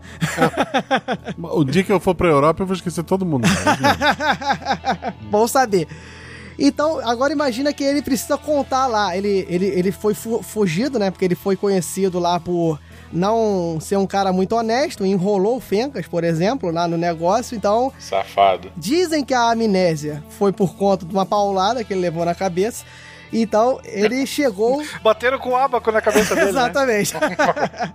Foi um cálculo, jogaram um cálculo em mim. Exato. É, é o primeiro cálculo cranial que você teve. e o que que acontece? Ele esqueceu tudo, chegou lá, pobrinho, na Europa, né? Começou do zero, voltou a ser pastorzinho, esqueceu que ele era ladrão, né? E resolveu ser honesto. E começou a trabalhar lá no pastoreio e começou a, a querer contar novamente lá suas ovelhas, suas cabras. E tal qual a gente comentou lá, no- desde o início desse cast, você precisou, eh, você precisava fazer marcações, né? Você fazer marcações para identificar lá uma ovelha, duas ovelhas, três ovelhas. A marcação que ele achou, assim, que aparenta ser mais prática, é você fazer riscos ali no seu cajado, no- naquele seu apoio, porque todo pastor que se preze tem que ter um cajado, pastores e magos tem que ter cajado, porque senão não vale. E ele fez marcações ali nesse seu cajado, meio que na- no sentido dos dedos. E tal qual o problema que a gente vem sempre falando desde o início, da questão de você não conseguir contar mais que quatro, era o mesmo problema. O Guaxinim chegou lá, pegou aquele cajado que tava parecendo mais já uma, um dente, né? Uma coisa serrilhada, uma arma de guerra. O reco-reco. Exato. Já pensou em virar um trovador, pensou em virar um cara de música, mas manteve-se firme ali e falou: Não, peraí, não tá dando certo isso aqui. Música e ambiente de droga. Eu tenho que, eu tenho que, eu tenho que parar pra contar tudo, então ele tentou passar a formar símbolos a partir do 4. E o símbolo mais natural que se veio à mente, ele, mais natural que você pode vir a pensar, ele mudou a posição do talhar no cachado, entendeu? Ele mudou a posição do risco que ele fazia. E ele passou a fazer a posição do risco, aí você tem ali informações que as pessoas mudavam esse- essa simbologia de várias formas, mas uma das mais naturais era você fazer inclinado seguindo a posição do seu polegar. Então você fazia quatro riscos e você fazia um diagonal para significar o polegar. Essa, essa simbologia o cara poderia fazer de outras formas, era encontrado de outras maneiras. O quinto risco ele fazia de alguma outra forma. Ele fazia o quinto risco e fazia mais um talhado do lado, que olha só, se você fizer um quinto risco e fazer um talhado do lado, lembra o quê? Lembra um ângulo agudo, que era justamente a simbologia arcaica do 5, entendeu? E pra chegar no 10, que o 10 você encontrava o problema novamente, de você repetir as quatro unidades. Aí você já tinha o símbolo do 5 você fazia um novo símbolo. Aí você poderia fazer a- o talhar na outra, na outra direção, ou simplesmente você pegar aquele, si- aquele quinto risco que você fez um símbolo cortando, você fazer para o outro lado, que aí viraria uma espécie de cruz, uma espécie de asterisco que evoluiu para o X. Então você vê que o- os algarismos romanos. É, se- pro, pro ouvinte entender, pega um V Isso. e agora junta um V do outro lado, coincidindo a, sei lá, a base dos Vs. Vai formar um X.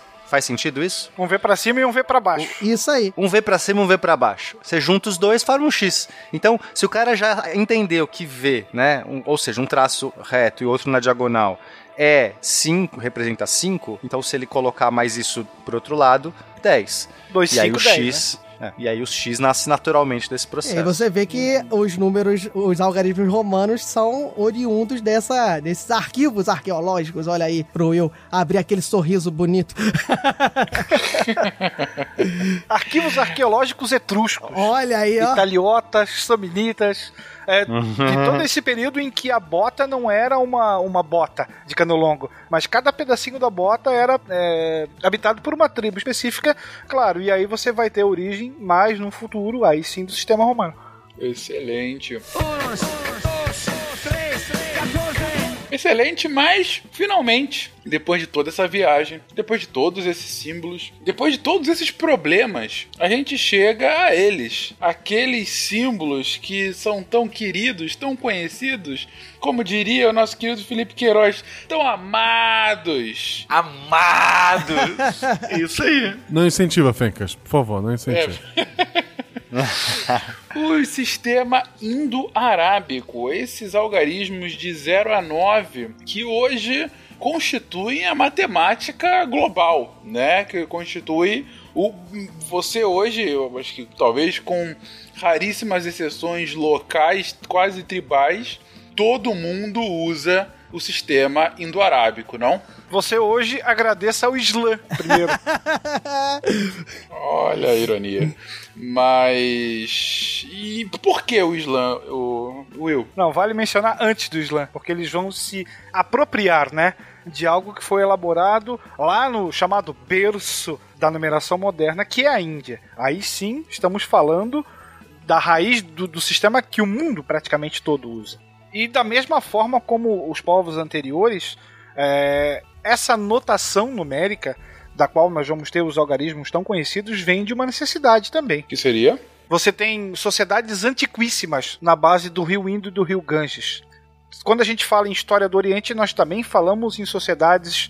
é, O problema todo é você levar o Ocidente em consideração, somente. Né? Se você pegar, que nós não falamos por falta de tempo, do sistema de numeração chinês, especialmente os mais famosos, que são a- as colunas e, e os traços, é, Ásia, né? Se você pegar a Índia, Ásia, história oriental, é, você tem muito da raiz do, do povoamento do mundo ali.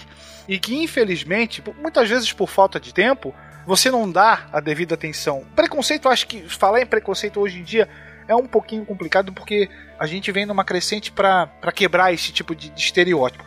Mas assim, todo o sistema de numeração que nós conhecemos hoje nasceu no Oriente. Ponto. O sistema básico que nós usamos nasceu na Índia. Claro que depois ele vai sofrer, sofrer alguns aperfeiçoamentos na própria Índia e ah, povos de diferentes povos vão, vão tomar contato com esse sistema, entre eles os árabes no movimento de expansão que nós já comentamos, e serão os próprios árabes, árabes barra muçulmanos, que vão levar esses- essa novidade para o continente europeu, para o ocidente, que vai levar muito tempo, vão levar séculos até ter a sua validade comprovada. Diversas notações, diversas fórmulas, diversas descobertas matemáticas que são, inclusive, como Will tá falando, atribuídas a matemáticos ocidentais, matemáticos ali do, na era do Renascimento, eles nada mais faziam do que trazer o conhecimento que eles adquiriram na, na parte oriental, na parte árabe, na parte hindu e esse conhecimento, como o Will falou, já antiquíssimo. Eles, eles simplesmente traziam para a comunidade ocidental e ganhavam os louros ali por ter descoberto alguma coisa. Então você vê que Essa é uma desculpa muito sedutora, né? Você jogar para os gregos essa novidade ou essa, essa facilidade, jogar para autores ocidentais é muito conveniente, quando na verdade você suprime é, o que realmente ela foi. E o que realmente ela foi? Como é que é essa, essa numeração hindu? Então ela surge nessa na- na- nas, nas bacias hoje indianas e No norte da Índia, né? ganhar o, no norte da Índia e conseguem ganhar o mundo. Você tem no início, a gente está falando mais ou menos do século 3 antes de Cristo, uma escrita muito rudimentar também nessa região. É, e aqui a, a grande jogada do sistema moderno são os nove algarismos, né? Os de unidade simples, já que o zero vai vir posteriormente. Mas assim, são signos independentes de qualquer, sei lá, intuição sensível, né?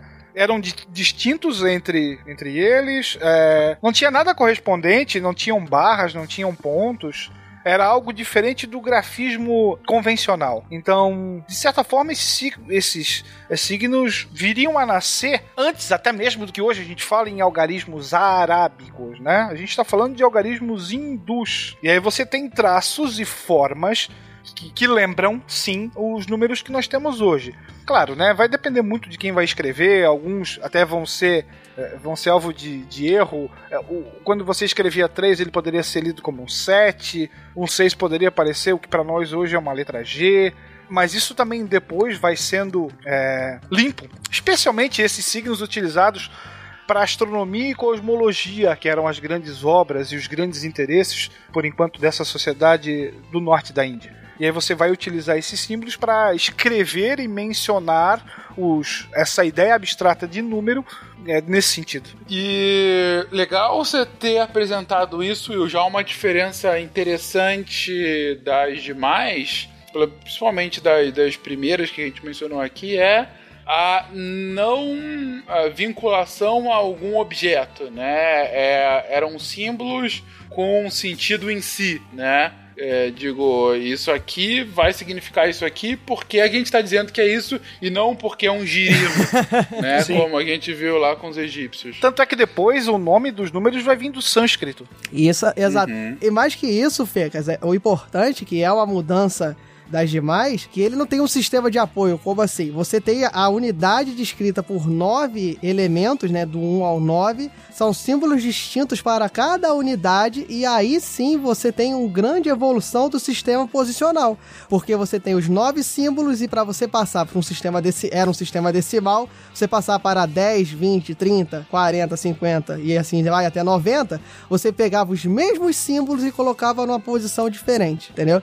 E mais que isso, ele, ele inicialmente, né, que são os algarismos hindus, que é o que a, onde a gente estava começando, eles não só eles não exatamente não só colocavam numa posição diferente, como tinha uma terminação para cada posição. Por exemplo, a posição a posição da centena era sata, a posição da dezena era dazan, a posição da unidade era para. Então, você para escrever um número, você, assim, traduzindo para o que a gente usa hoje, você não simplesmente você não escrevia 121, por exemplo, você não botava 1, 2, 1. Você botava assim, 1, 100, 2 deze dezena, 1 unidade, entendeu? Eles colocavam o nome da posição do lado também no início. E isso, obviamente, como a gente viu nos algarismos romanos, como a gente viu nos algarismos babilônicos, por praticidade, os caras falaram: porra, não preciso ficar escrevendo a posição da centena. Eu sei que a posição da centena é a terceira, por exemplo. E aí você vê a evolução clara da, pra já uma, um sistema muito parecido com o que a gente usa hoje.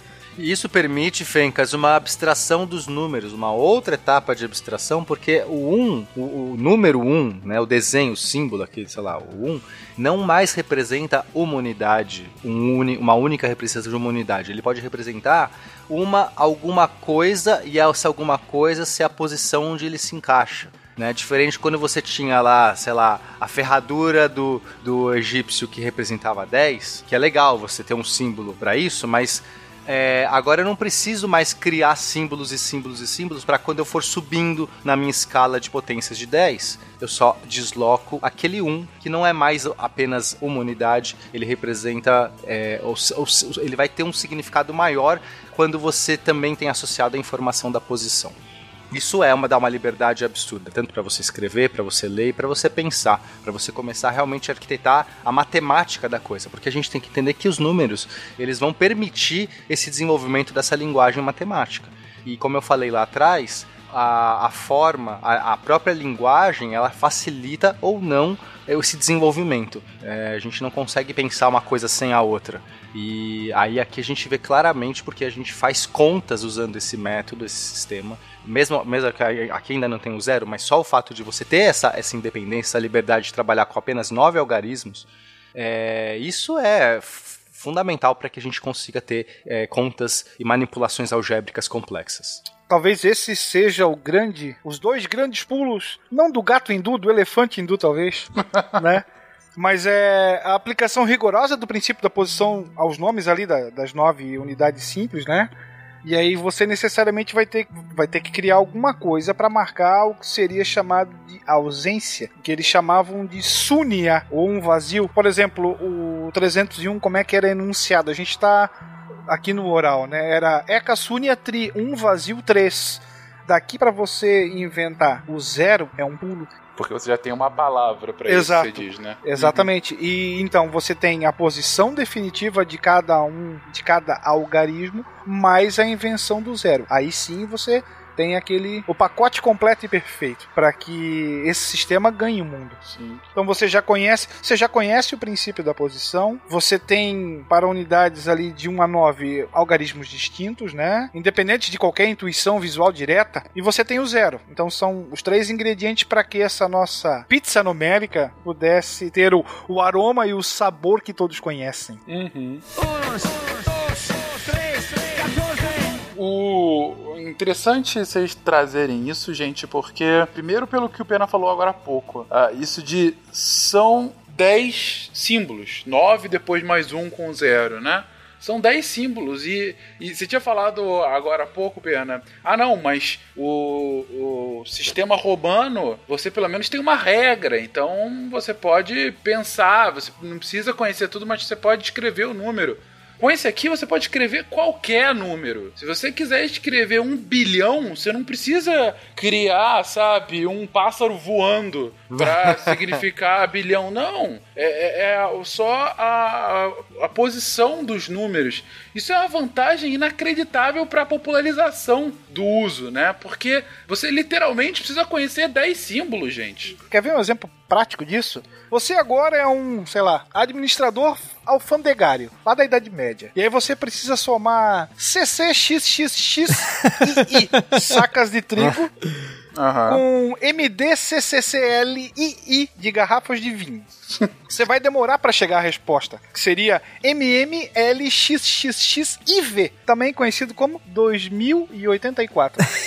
Aqui num exemplo simples, você tinha oito numerais, vamos chamar assim romanos, enquanto que você tem quatro só Não, e... indo-arábicos, que resolvem o teu E problema. não só isso, porque fora essa complicação, ainda tinha o fato de que você não fazia essas contas com esses algarismos romanos. Você apenas registrava. Exato. Você ainda tinha que ir pro ábaco pra fazer a conta É. e retornar com essa resposta, entendeu? Exatamente. Ou seja, a chance nessas traduções de fazer uma conta errada aumenta ainda mais, né? Porque você tá fazendo duas traduções, né? A tradução do romano pro ábaco e depois do ábaco pro romano. Exato. Dessas traduções, a chance só na tradução de você errar, nem querendo ver a sua habilidade no ábaco. Mas isso de mas não é, você aumenta exponencialmente a, a possibilidade de erro. Sem a existência do zero ainda por cima. Exato. É verdade. Exato. E aí, com a existência do zero, a, a ideia da, do algarismo, como o Fencas falou, de, a, a possibilidade, a primeira possibilidade de você, que, você poder escrever qualquer número, isso é primordial. E o fato das posições serem bem definidas facilita demais também você fazer algoritmos para promover a soma, a multiplicação, a divisão. Você consegue promover um mecanismo que chegue nessas respostas, porque você sabe a posição que cada, de, que- de cada potência de 10, né, na base 10, você sabe a posição que cada potência de 10 ocupa, você sabe o que que cada um representa, e você sabe que se você chegar num número qualquer, esse número tem uma definição naquele mesmo sistema, naquele mesmo, naquela mesma linguagem. Embora esses caras fossem muito habilidosos com o ábaco, e de fato eles, eh, eles eram, tá? E os contadores, as pessoas que. Os, comerciantes, eles tinham, eles eram muito rápidos nisso. Mas o que faltava, primeiro que tem a questão da tradução que você já colocou, Fencas. Eu manipulo rápido no ábaco, mas eu tenho que depois escrever, e aí e, e depois pegar do escrito e passar. Mas é, o que eu gosto de, de trazer aqui é você não consegue desenvolver a matemática é, e as relações matemáticas e a manipulação algébrica com o ábaco por si só. Falta uma base aqui importante para que você consiga criar teoremas, propriedades, provas matemáticas, lemas, é, generalizações, é, conjecturas. Isso, isso só pode ser um objeto, você só consegue fazer isso se você tiver um corpo para você registrar, escrever, manipular.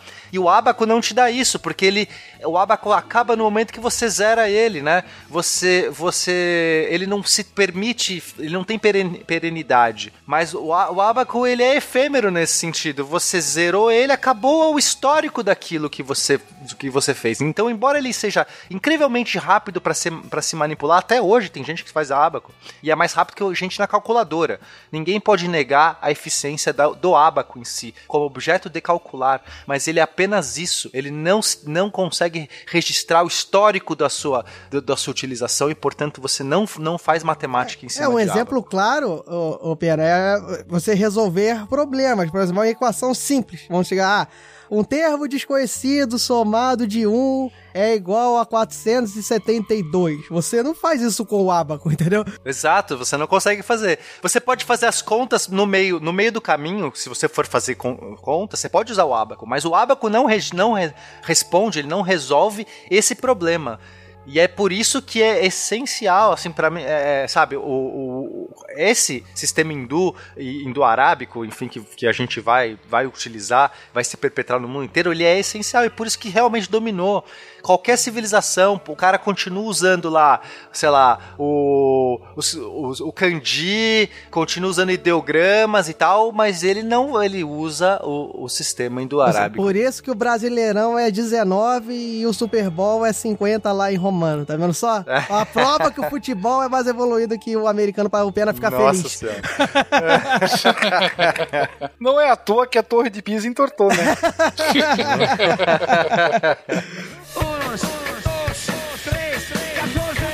Pra gente fechar, né, gente? A gente explicou aqui a evolução dos muitos sistemas numéricos, chegando finalmente a esse sistema hindu.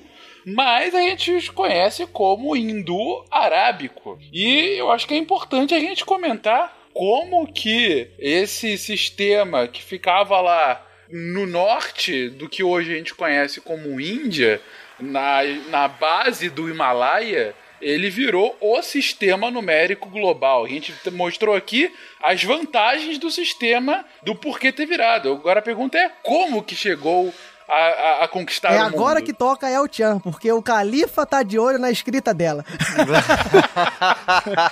Essas descobertas hindus ganharam o Ocidente graças justamente à influência árabe-muçulmana. Então, basicamente, eles se viram diante de uma numeração e de métodos de cálculo muito melhores daqueles que eles usavam. E eles tiveram presença de espírito para reconhecer e apreciar essas vantagens, né? E daqui para adotá-los foi rapidinho. Então, ao contrário dos europeus, os cristãos da Europa, vamos chamar assim, que eram tão arraigados aos seus sistemas arcaicos, basicamente sistema, o sistema romano, E resistente à mudança de cultura também, né, Will? Assim. Exato, há, uma mudança de paradigma, né? A novidade, né? A novidade veio da na praia, inclusive, se você olhar, porque vem da África, vem da África pro, pra Europa, né? Mas a Europa vai vai precisar esperar séculos até que o chamado triunfo do algoritmo, algo que era dominado há séculos antes no Oriente, fosse total e, e definitivo. Quando a gente fala em Normalmente a gente lembra do Oriente na época das cruzadas, quando se fala em cruzadas, né? Mas bem antes da época das cruzadas, todo esse sistema já estava disponível, de certa forma. Né? Os árabes começam a, a ter uma influência maior na Europa a partir do século VII, né? século IX, de uma forma mais mais violenta, não, mas mais presente. E por volta do ano 1000 nós vamos ter um monge francês, um cara que era sedento de cultura e que já estava mais ou menos pronto para desempenhar o papel que, que eu comentei lá na, na abertura, né? O Al-Khwarizmi, que foi um matemático do, do mundo árabe, do mundo árabe muçulmano, fez. Fora ser um matemático, ele era considerado, assim, ele é intitulado, né, o maior matemático árabe, né? Ele era intitulado como o maior matemático árabe por conta das produções, mais por conta das produções dele, né, do que propriamente das descobertas. Ele era um cara que produziu muita, muita literatura, espalhou muito o conhecimento matemático pela região. E se você parar pra pensar um pouco, olha lá, algoritmo, algarismo. Ele vai ser responsável por traduzir para o árabe os cálculos e, a- e o sistema de numeração decimal hindu, né? Alquarismo que era do Império Abássida e viveu lá né, no século 9 depois de Cristo, quando Bagdá se tornou a grande princesa cultural do mundo oriental. Nós vamos ter o Observatório de Bagdá, nós vamos ter a Casa da Sabedoria. Então, a matemática vai ganhar muita força nessa época. E esse monge francês chamado Gerbrand de Aurillac, que depois se tornou um papa, veja só, de nome Silvestre II, era um difusor e um defensor desse sistema. Mas o problema que ele vai enfrentar é justamente a resistência à mudança. Que foi o que você havia comentado sobre uh, essa Europa católica que está desprezando qualquer coisa que venha dos árabes. Nesse primeiro momento, a ideia dele era simplificar aquele uso do, das velhas, das chamadas velhas tábuas de cálculo, né? Lá do tempo dos Césares, inclusive. Então, em vez de colocar o ábaco ali, quantidade de pedra e tudo mais, ele vem e apresenta é, os numerais, os algarismos de 1 a 9, né? E ele utilizaria fichas feitas de chifre. Então, a difusão dessa, a primeira difusão desses, desse novo sistema não seria na base do, do livresco, né?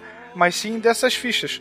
O problema é que, novamente, nós temos uma resistência e foi preciso esperar lá o final das cruzadas para que você comece a abandonar então aquela forma antiga para que a coisa pudesse ganhar uma inicial eficiência. A gente está falando aí de século XIII, século XIV, vai ser só no século XVI que a coisa vai se firmar e aí nós vamos ter também, nesse meio tempo, um cara que vai ficar famoso, chamado Leonardo de... Nós falamos da torre de Pisa, né?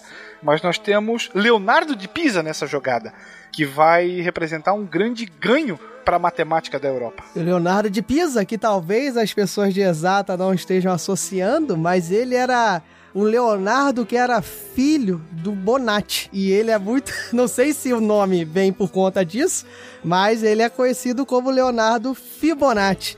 E Fibonacci é o cara. Olha ele aí! e Leonardo Fibonacci, Leonardo de Pisa, além da sequência de Fibonacci e além do número áureo, da razão áurea, que a gente já comentou bastante aqui, ele, no mesmo livro que ele traz o problema da sequência de Fibonacci, ele, tendo, tendo contato com a cultura árabe, ele sendo filho de mercador, trabalhando, viajando pelo mundo árabe, ele trouxe para a Europa, no, no período que o Will falou, o Liber Abate. Ou seja, ele produziu na Europa, né? Divulgou na Europa o Liber Abate, que é uma das grandes obras dele, se não a mais importante, onde tinha justamente o problema da sequência que hoje nós chamamos de sequência Fibonacci, o problema que originou a sequência de Fibonacci, e tinha a explicação e a, e a divulgação dos algoritmos, né? Dos algoritmos de 0 a 9 que ele tinha entrado em contato no mundo árabe, tinha entrado em contato com os trabalhos de algoritmo, né, que até, se eu não me engano, o, a, o livro onde o, o traz do hindu é o Sobre a Arte Hindu de Calcular, é o livro que é onde ele explica como é que é esse sistema hindu e aonde ele trabalha, usa o zero e, e até expande esse, esse pensamento. Então o Fibonacci, o Leonardo de Pisa, traz isso para a Europa e divulga e tentando mostrar que esse sistema é muito mais simples do que o sistema que era utilizado na Europa. Cara, só é triste pensar que esse, esse cara, esse grande matemático que espalhou tudo mais, errou justamente na hora que fez o cálculo da Torre de Pisa, né? que hora pra errar, né? Nós temos que lembrar que esse livro foi publicado em 1202, você não tem imprensa. Então, um livro escrito inteiramente à mão. E ele ficou extremamente famoso por causa disso. É, e essa divulgação era basicamente boca a boca. Então você vai ter muitas cópias do livro feitas à mão, que vão ser armazenadas em mosteiro, que vão servir basicamente como livro de referência. Dali e aqui a grande sacada dele foi trazer para uma para algo do cotidiano os exemplos, né, os exemplos do cotidiano e como utilizar a numeração a partir dali. Então ele vai falar basicamente para o cara do comércio, ele vai falar para o criador de vacas, ele vai falar para o plantador de milho, para ficar no nosso exemplo, então, ele traz isso para algo muito próximo da pessoa. E aí você, olha só, agora eu consigo fazer contas sem depender de um especialista em abaco. Eu consigo ter o preço do, dos meus bens, eu consigo calcular os meus lucros, eu até consigo fazer conversão de moedas diferentes. Não foi por acaso que esse sistema foi considerado demoníaco por boa parte da, da Igreja Católica. Mesmo se a gente pegar aqui, né, quase um plot twist Lá no ano de 999 nós tínhamos um papa que era um defensor do sistema e agora, pouco mais de 200 anos depois, você tem a, a rotulação como demoníaco desse sistema antes defendido. Que coisa. No final das contas, acabou vencendo, muitas aspas aqui, o sistema mais é, simples e mais, vamos colocar aqui, democrático. Infiel, né? Mais infiel, sem dúvida. mas no final das contas mais democrático, pelo que você está trazendo aqui, né, Eu digo, aquele que poderia. Ven, venceu, eu coloco que venceu de, de ter sido hoje o padrão global, mas eu digo justamente por ter sido aquele que qualquer um poderia usar e não ficado somente numa pequena casta. E durante vários séculos nós vamos ter uma, uma. Especialmente nesse período de transição, né? Nós vamos ter uma rivalidade muito grande entre os chamados abacistas, que eram os especialistas em cálculo com abaco, e os algoritmistas, que justamente privilegiavam o cálculo por esse novo sistema. Tem até uma imagem famosa de uma obra lá do começo do século XVI, uma imagem mostra um de cada lado, assim, que seria uma batalha ali. Quase uma batalha de rimadores. De um lado você tem o cara do ábaco e, o, e do outro você tem o cara do cálculo árabe. É isso. Passamos aqui a história desde o, o início dos tempos, o início da civilização humana até chegar aí século 13, 14, 15 e o início da difusão dos algarismos indo-arábicos para a Europa, que depois viriam a se consolidar como grande padrão global depois de todo o imperialismo europeu. E esse aqui é de necessário colocar nesse cast. Gente, palavras finais aqui sobre esse cast, alguma mensagem que vocês queiram levar para a posteridade sobre a forma como a gente conta, soma e faz a matemática desde o início dos tempos? Vale ressaltar que aqui na América, os sacerdotes maias também desenvolveram um sistema de numeração bem específico e vão criar, de certa forma, também o número zero. É que vai ser um pouquinho diferente do hindu, mas só para dizer que, ó, oh, não falaram lá dos maias, assim, assim, assim. Não, aqui na América tivemos. É, eles é... têm a concha para representar o Isso, zero. Isso, né? exatamente. Né? O desenho era uma concha que representava o, é. o número zero.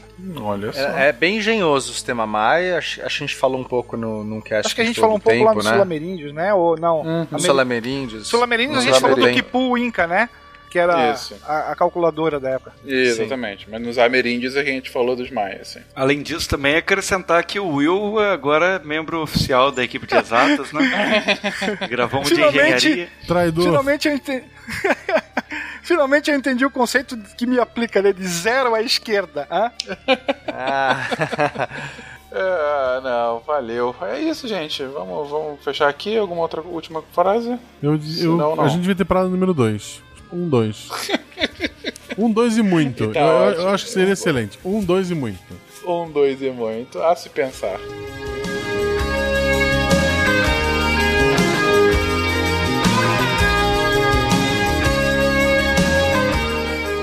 Olá pessoal, voltei aqui. Desculpa aí ter sumido. Quiser a gente fala agora e, e o editor se ferra. é pra parar de gravar, então eu perdi o final da gravação.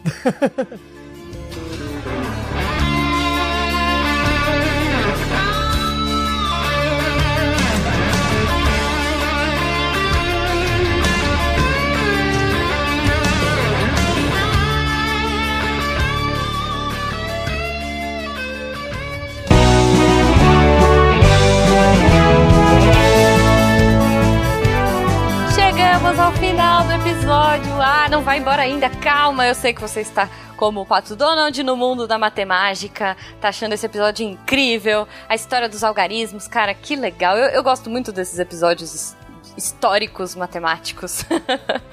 Adoro a participação da, da galera toda, dos, da nossa equipe de matemática. Então, um beijo para todo mundo. E Antes, de, antes da gente ir continuar o carnaval, se você tá emendando aí essa semana toda de carnaval, antes de você continuar, antes da galera curtir o final de semana, uns recados rápidos. Muito obrigada a vocês, nossos patronos, nossos apoiadores, as pessoas que fazem a ciência ser divertida, que fazem a ciência, essa coisa tão importante, continuar sendo divulgada aqui pelo Portal Deviante. Eu sempre bato nessa tecla, a gente fala toda semana, pô, a partir de um real você pode doar e, e fazer, né, ajudar a gente e tudo mais. Mas vocês não têm ideia de como isso é importante. De quanta gente trabalha. Acho que hoje a gente tem quase 100 pessoas trabalhando no Portal Deviante. Manter esse projeto de pé há 5 anos já não é uma coisa fácil e a gente faz por amor. A gente faz porque a gente é apaixonado, porque a gente gosta de divulgar, porque a gente gosta de trazer conhecimento e a gente gosta de aprender junto com essa galera. Então, muito obrigada mesmo, de coração para vocês que fazem a diferença. E se você não pode ajudar, não tem problema. Divulga, comenta, participa. Isso pra gente já é muito legal. E se você quiser participar, aqui com a gente, você tem duas formas. Entrando aqui nesse post lindo, maravilhoso, colocando, por favor, GIFs do Pato Donald no mundo da matemática. é, entra lá, deviante.com.br, entra nesse post comenta para você conhecer gente nova, tirar dúvidas, enfim, fazer novas amizades. Melhor que um 45 entreguei a idade. E você tem também, se for uma coisa mais fala que eu discuto, o contato arroba Aproveite para conhecer o Portal Deviante, os textos, os outros podcasts da casa, podcast de humor, podcast de política internacional, podcast de videogame, podcast de tudo. Enfim, então, aproveita que a gente está entrando no final de semana para estudar um pouquinho mais, curtir um pouco de matemática ou de carnaval, o que você quiser. E um, ó, um beijo para vocês e até semana que vem.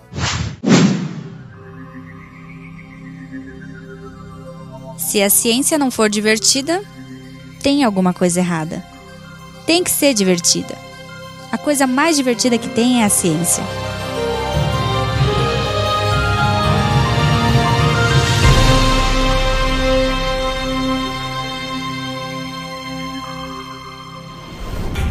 Este programa foi editado por Tapcast. Edições e Produções de Podcast.